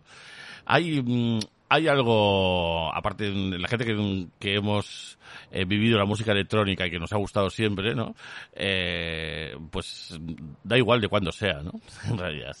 Eh, lo importante es que funcione. Y si funciona, eh, eh, pues eh, necesitas siempre cosas nuevas y necesitas indagar y, y- y encontrar, ¿no? Efectivamente, y siempre, y siempre te gusta, siempre te gusta eh, descubrir que hay cosas que realmente pues eh, tus emociones las, las reactivan, les dan una nueva gama y todo esto eh, a través de la música eh, se, se conecta mucho con lo de fuera pero también con lo de dentro. Es decir, yo creo que la música es el nudo, el nudo realmente que a las personas como a ti, como a mí, como a todos los eh, las personas que realmente la, la viven eh, de una manera especial, eh, nos acerca realmente a, a- al misterio de, de lo, de lo vivido. Cierto, cierto, exactamente. Mm. Eh, y tengo aquí una, una canción que, que no la localizo bien. Yo creo que eh, ahora me explicas. Es Tú me exiges. Eh, ¿Qué es Tú me exiges? Sí, bueno, tú me exiges es realmente el, el- el proyecto dentro de Muzak que mejor representa lo que era ULA. Ula eh, tenía una grandísima voz, tenía una presencia escénica espectacular. Y eh, con Ula, Paco y yo tuvimos un programa en, en, en la radio, en lo que era Radio Cadena, que luego fue el embrión de, no sé si fue de Radio 3 o Radio, no, ya no lo recuerdo. El caso es que siendo directora, Mari Carmen Raneda nos llamó para tener un programa, un magazine, que tuvo muchísimo éxito y eh, estuvimos en antena pues un año y pico ¿eh? y ya te digo tenía muchísima audiencia. Poníamos música hacíamos entrevistas hacíamos eh, de todo un poco no y bueno cuando nos pusimos a grabar eh, pensamos que Ula se merecía una canción de la que fuera absolutamente protagonista. De hecho la, la parte de la coautoría de la canción es de ella. Entonces nosotros grabamos eh, una maqueta y luego dos tomas eh, de, de, de Tú me exiges. De lo que se grabó solamente ha salido una de las dos tomas que se, que se grabaron en Dubletronics. La otra la tengo yo, porque Dro no se la llevó, que era como para hacer un maxi. Y eh, en la maqueta es lo que creo que yo te envié. La, la maqueta esta se grabó en Valencia. Y fíjate que el productor eh, era un músico que venía un poco de la escena contestataria, que era un- una, una persona grandísima, era Pep La Guarda. eh, que bueno, ya te digo, era, era un tipo increíble. Entonces nos metió en los estudios Tabalet en Valencia y bueno, pues eh, yo no sé si era una de las primeras veces que él se desenvolvía con grupos que llevaran una computadora y cosas de ese tipo, pero bueno, lo que, lo que quedó fue eso. Y bueno, pues es algo que no ha oído absolutamente nadie. ahí, ahí quedó esa maqueta, luego ya lo que se aireó fue el LP, tú me exiges, que habría la cara B del LP División a Control Remoto. Mm. Eh, yo, claro, yo es- escuché Tú me exiges, que es una canción impresionante, ¿eh? y, mm, y claro, no, no la conseguía colocar. Eh, pensé que, se trataba de Ula, porque más o menos reconocí la voz, pero mm, cronológicamente no sabía dónde colocarla. Pero, pero bueno, vamos a irla que merece la pena.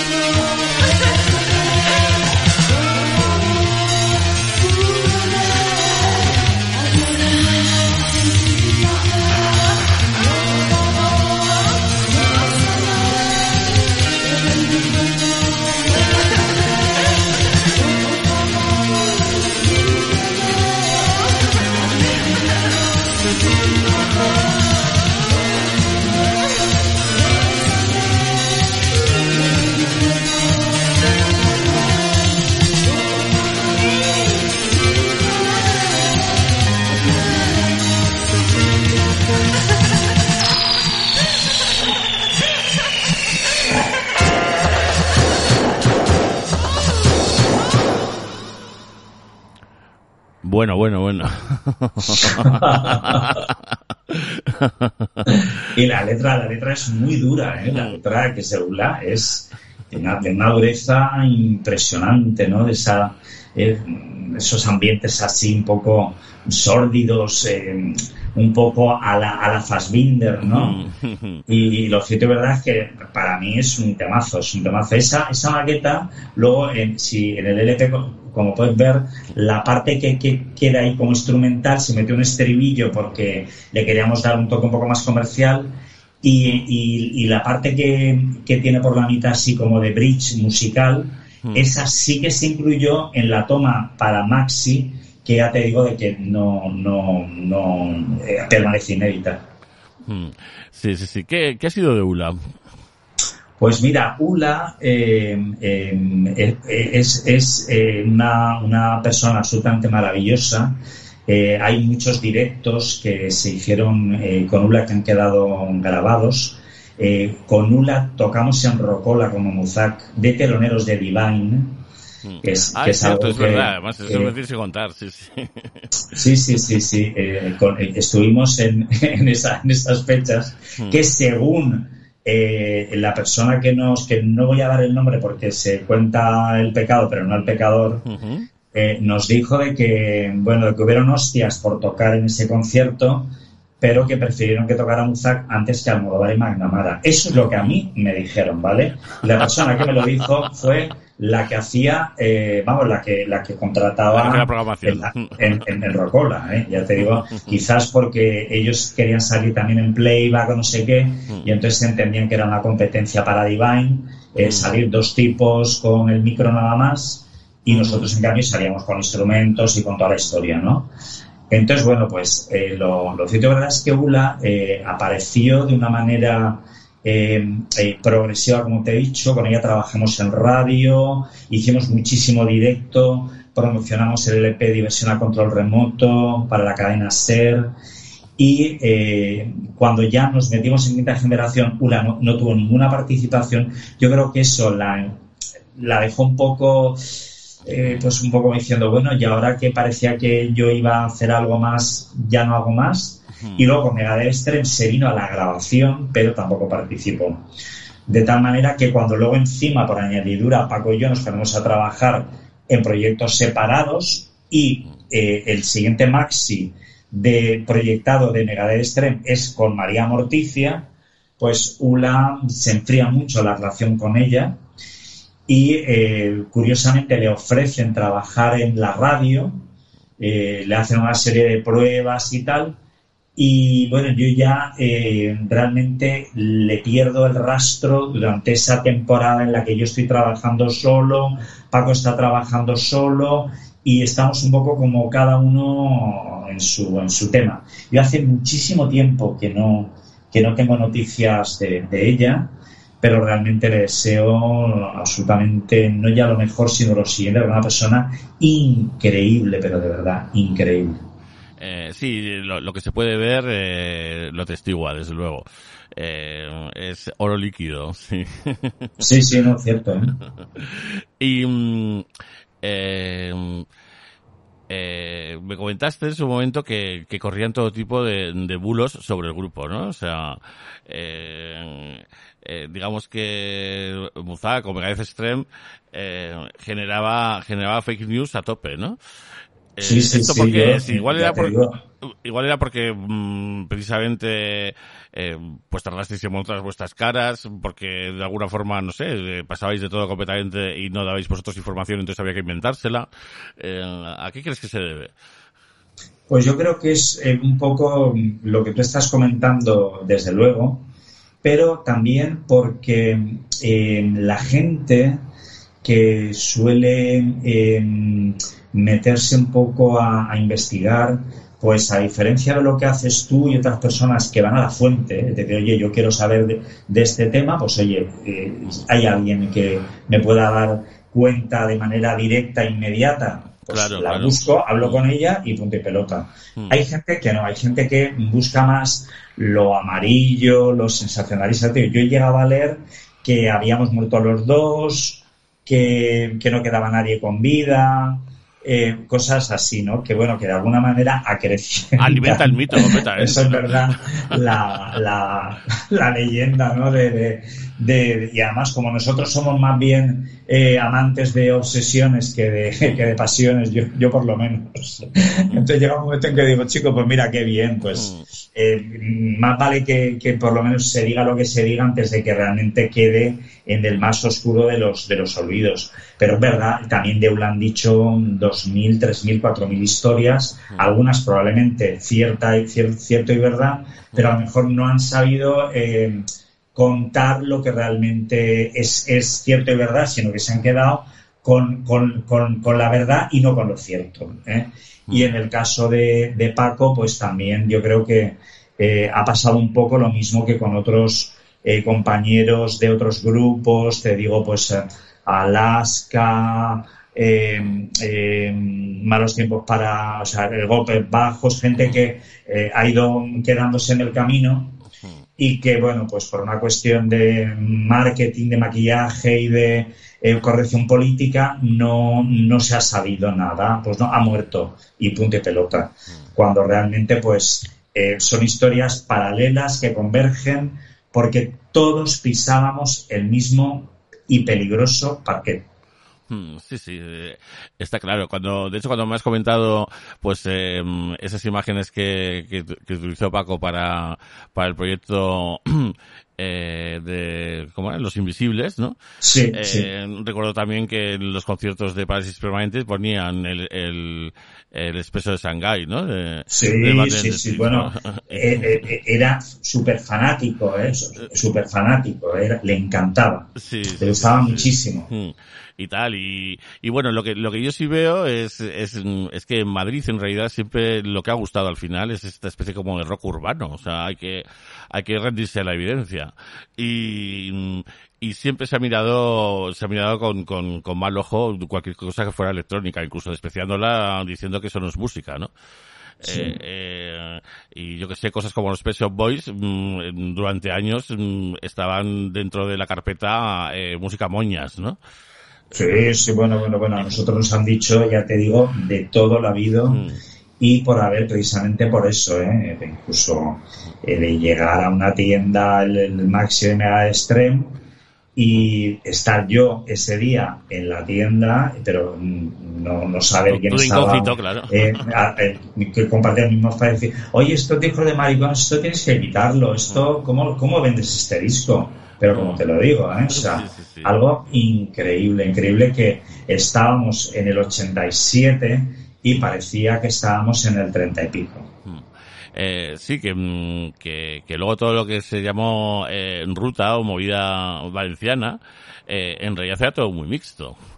Eh, Sí, eh, había, ahí había un mix eh, increíble, increíble. Yo recuerdo que nosotros tocamos con Ula en una discoteca, no recuerdo si era Chocolate o Barraca, mm, que tocamos con, eh, eh, bueno, ciento, ciento y uno mil, ¿no? Que además recuerdo como anécdota que los aseos, era una discoteca inmensa con piscina y estaba muy bien sonorizado todo. eh, yo recuerdo que, fíjate, te lo digo un poco por la historia de la vida de los grupos. Nosotros siempre que íbamos a algún lado, siempre poníamos condiciones. Yo recuerdo que pusimos una de las condiciones de alojarnos en el parador del Saler y que vinieran a recogernos y llevarnos en taxi eh, que no era lo habitual y nos lo y nos lo concedieron ¿eh? Eh, o sea que no hubo en ese sentido ningún problema. Y eh, se- los los los aseos de la discoteca se, se bueno se, se colapsaron porque era una cantidad de grupos y no sé si lo hizo alguien o no sé qué pero ahí eh, había en el cartel desde alguien que se llamaba Juana la Loca,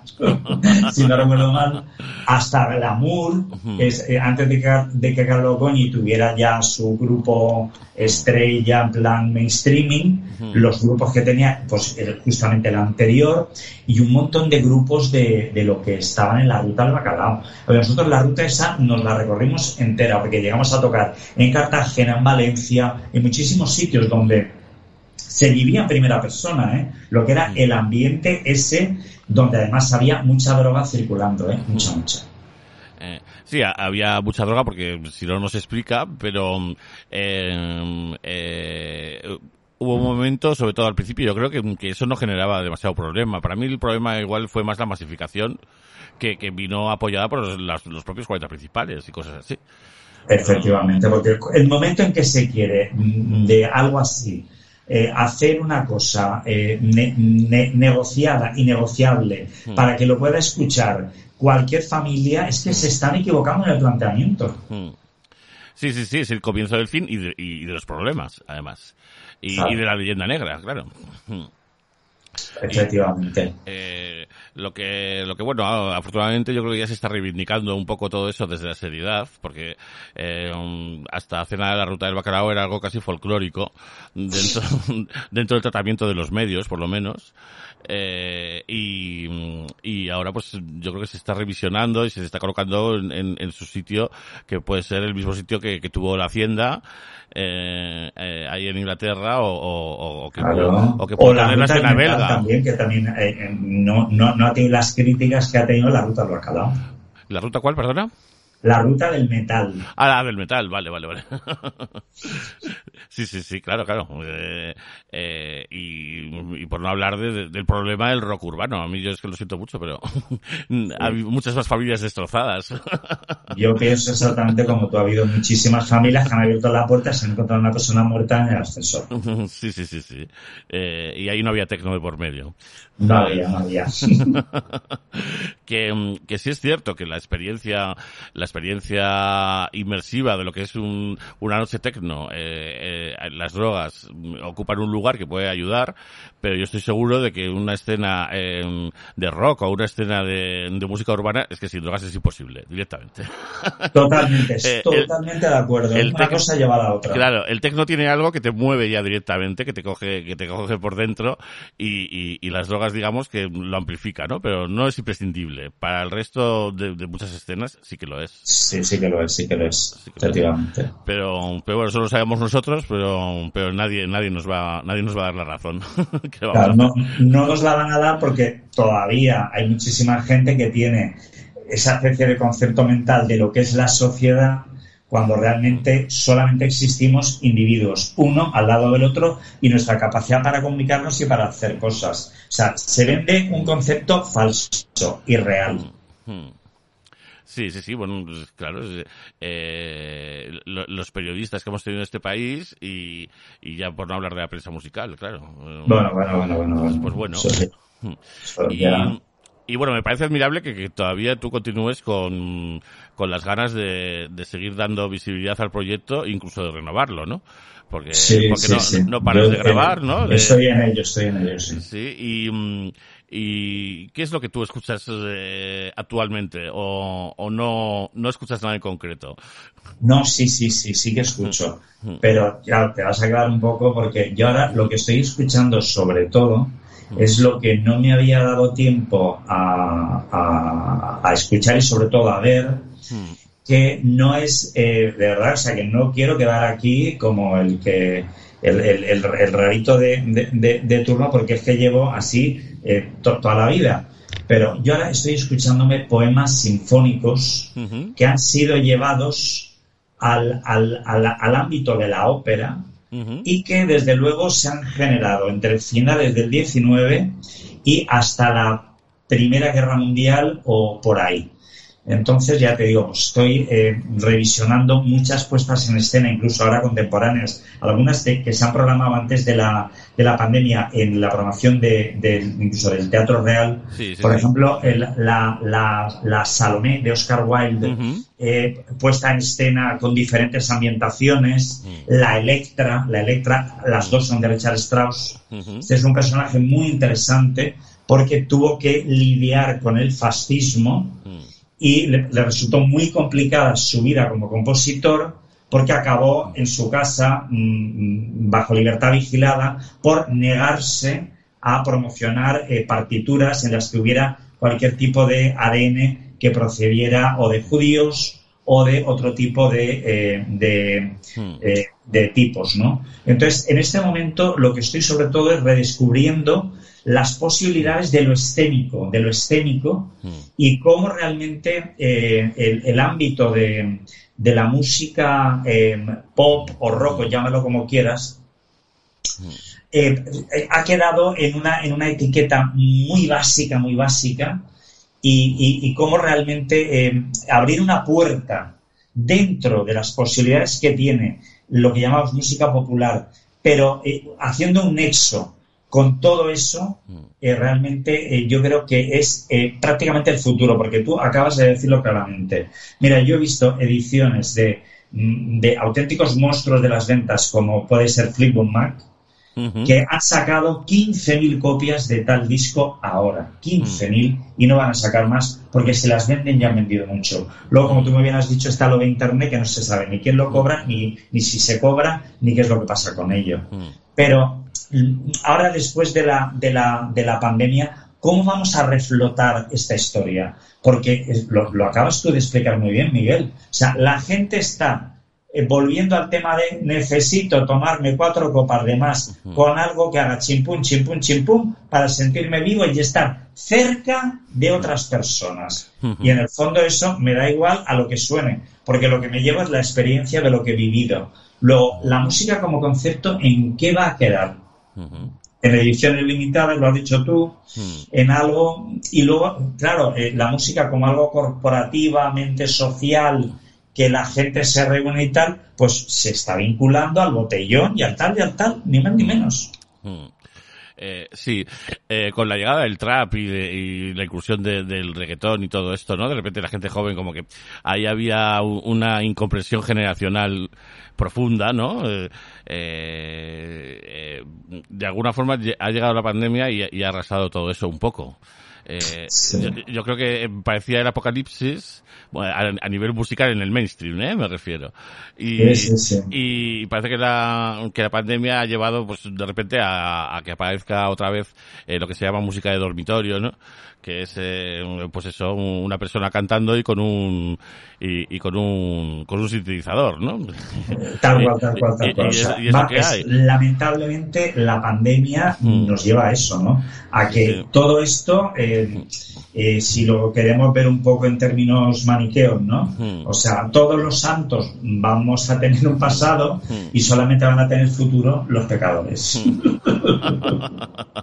y, y bueno, lo, lo que tú comentas de, de, de esta cosa de la música clásica y sus puestas en escena, eh, estaba viviendo una edad dorada ¿eh? de esta última década, la verdad. Eh, Sí, con dinero sí. público, hay que decirlo, claro, y con, y con un acceso complicado, pero, eh, pero bueno, por lo menos mm, eh, de repente se estaban haciendo cosas muy ambiciosas. Eh, veremos a, a dónde a dónde va la historia, ¿no? Eso es. Eh, de momento sí es verdad que, que tenemos todo el siglo XX y lo que queda del XXI para revisar, y eso está clarísimo. Ahí Y- está, ahí y, está, nos ahí moriremos está, sí. y no habremos visto ni el 10%, así que eh, nada se acaba. está todo ahí. se acaba, no, no, cierto, cierto, cierto. Y, mm, y bueno, pues eh, yo creo que no te voy a quitar más tiempo, eh, Carmelo. Bueno, Eh, yo creo que el tiempo que me has robado, realmente, pues yo lo he disfrutado un montón, Miguel. mm, Y de verdad que te agradezco muchísimo el detalle de haberme invitado a, a hacer este, este podcast con- contigo, bajo tu, bajo tu dirección. Y de verdad te lo digo absolutamente eh, satisfecho por, por lo que he disfrutado contigo mm. en este espacio de tiempo. Pues mm, me alegro que, te, que quedes contento, que para mí, fíjate, es lo más importante. Luego están los, los, los oyentes, pero los oyentes ya sabes que es, eh, que es un, un rostro sin rostro, que estoy seguro de, de que van a aprovechar esto muchísimo, además, estoy seguro. Y, pero lo importante es que, te, que tú hayas estado cómodo y que te, y que te hayas pasado bien. Eh, mm, yo qué sé, no se me ocurre a quién podría eh, entrevistar que, que tenga toda esta historia que contar, que ha sido contada tan pocas veces. Y, y a priori uno puede pensar, pues bueno, igual cojo, le digo y pasa completamente, de- ¿no? Claro. Hay mucha gente que no quiere hablar además de su historia, ¿no? Hay gente que está peleada con, con, con lo que hizo o, o con la persona que fue. Mm, Obviamente no es tu caso y he tenido la suerte de, de que tú continúes mm, todavía ahí y, y que estuvieras pues disponible para, para contarlo, ¿no? Así que yo te lo agradezco también. Y, y nada, eh, vamos a despedirnos. Tengo aquí eh, otro live en Rocola, que es Nativa Interview. Sí. que, mm, que yo creo que podríamos poner para despedir. ¿O prefieres tú elegir alguna otra? Como tú veas. No, no, no, me parece perfecto. Está me bien, parece ¿verdad? perfecto Mm. porque eso tampoco se ha oído. Claro. Mm. Y fue precisamente eh, durante la actuación con Divine. Sí, la actuación con Divine, eh, que te dice, ay, cuéntame, luego, la verdad, no hay nada que contarte cuando actuó Divine. Estuvo aquí en el podcast, eh, eh, La Rata de Antequera, que me contó que, que estuvo en aquel concierto y tal, y, y dice que, que prácticamente ni se enteró de nada y que estaba Divine como enfadada y sudando mucho. Bueno, yo lo que, lo que sí que recuerdo era que en, en los camerinos las cajas con botellas, no sé si era de, de Rioja o de, o de Burdeos, sí. y luego tenía dentro un grupo de, de, pues amigos, amigos Sí, y tal. De corte. ¿eh? Pero, sí, sí, bueno, y era continuamente, continuamente cajas y cajas. O sea, la verdad que era un personaje increíble, ¿eh? fascinante. Eh, sí, que, que, que, bueno, fíjate, pues una actriz, o, bueno, él era actor también, eh, que, que se vaya a Madrid a hacer estos shows, en fin, qué, mundo. El, el cabaret, porque esto sí era cabaret. No, claro, él, él- él hizo suya la máxima esa de uno debe ir siempre hacia el lugar donde no esté señalado el camino, ¿eh?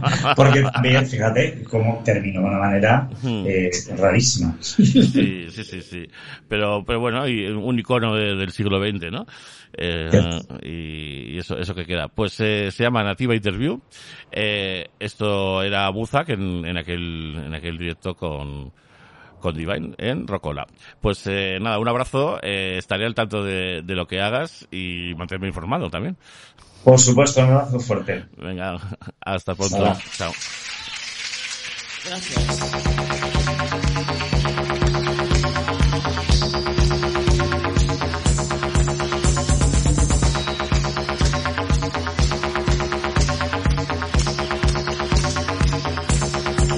¡Nativa! Day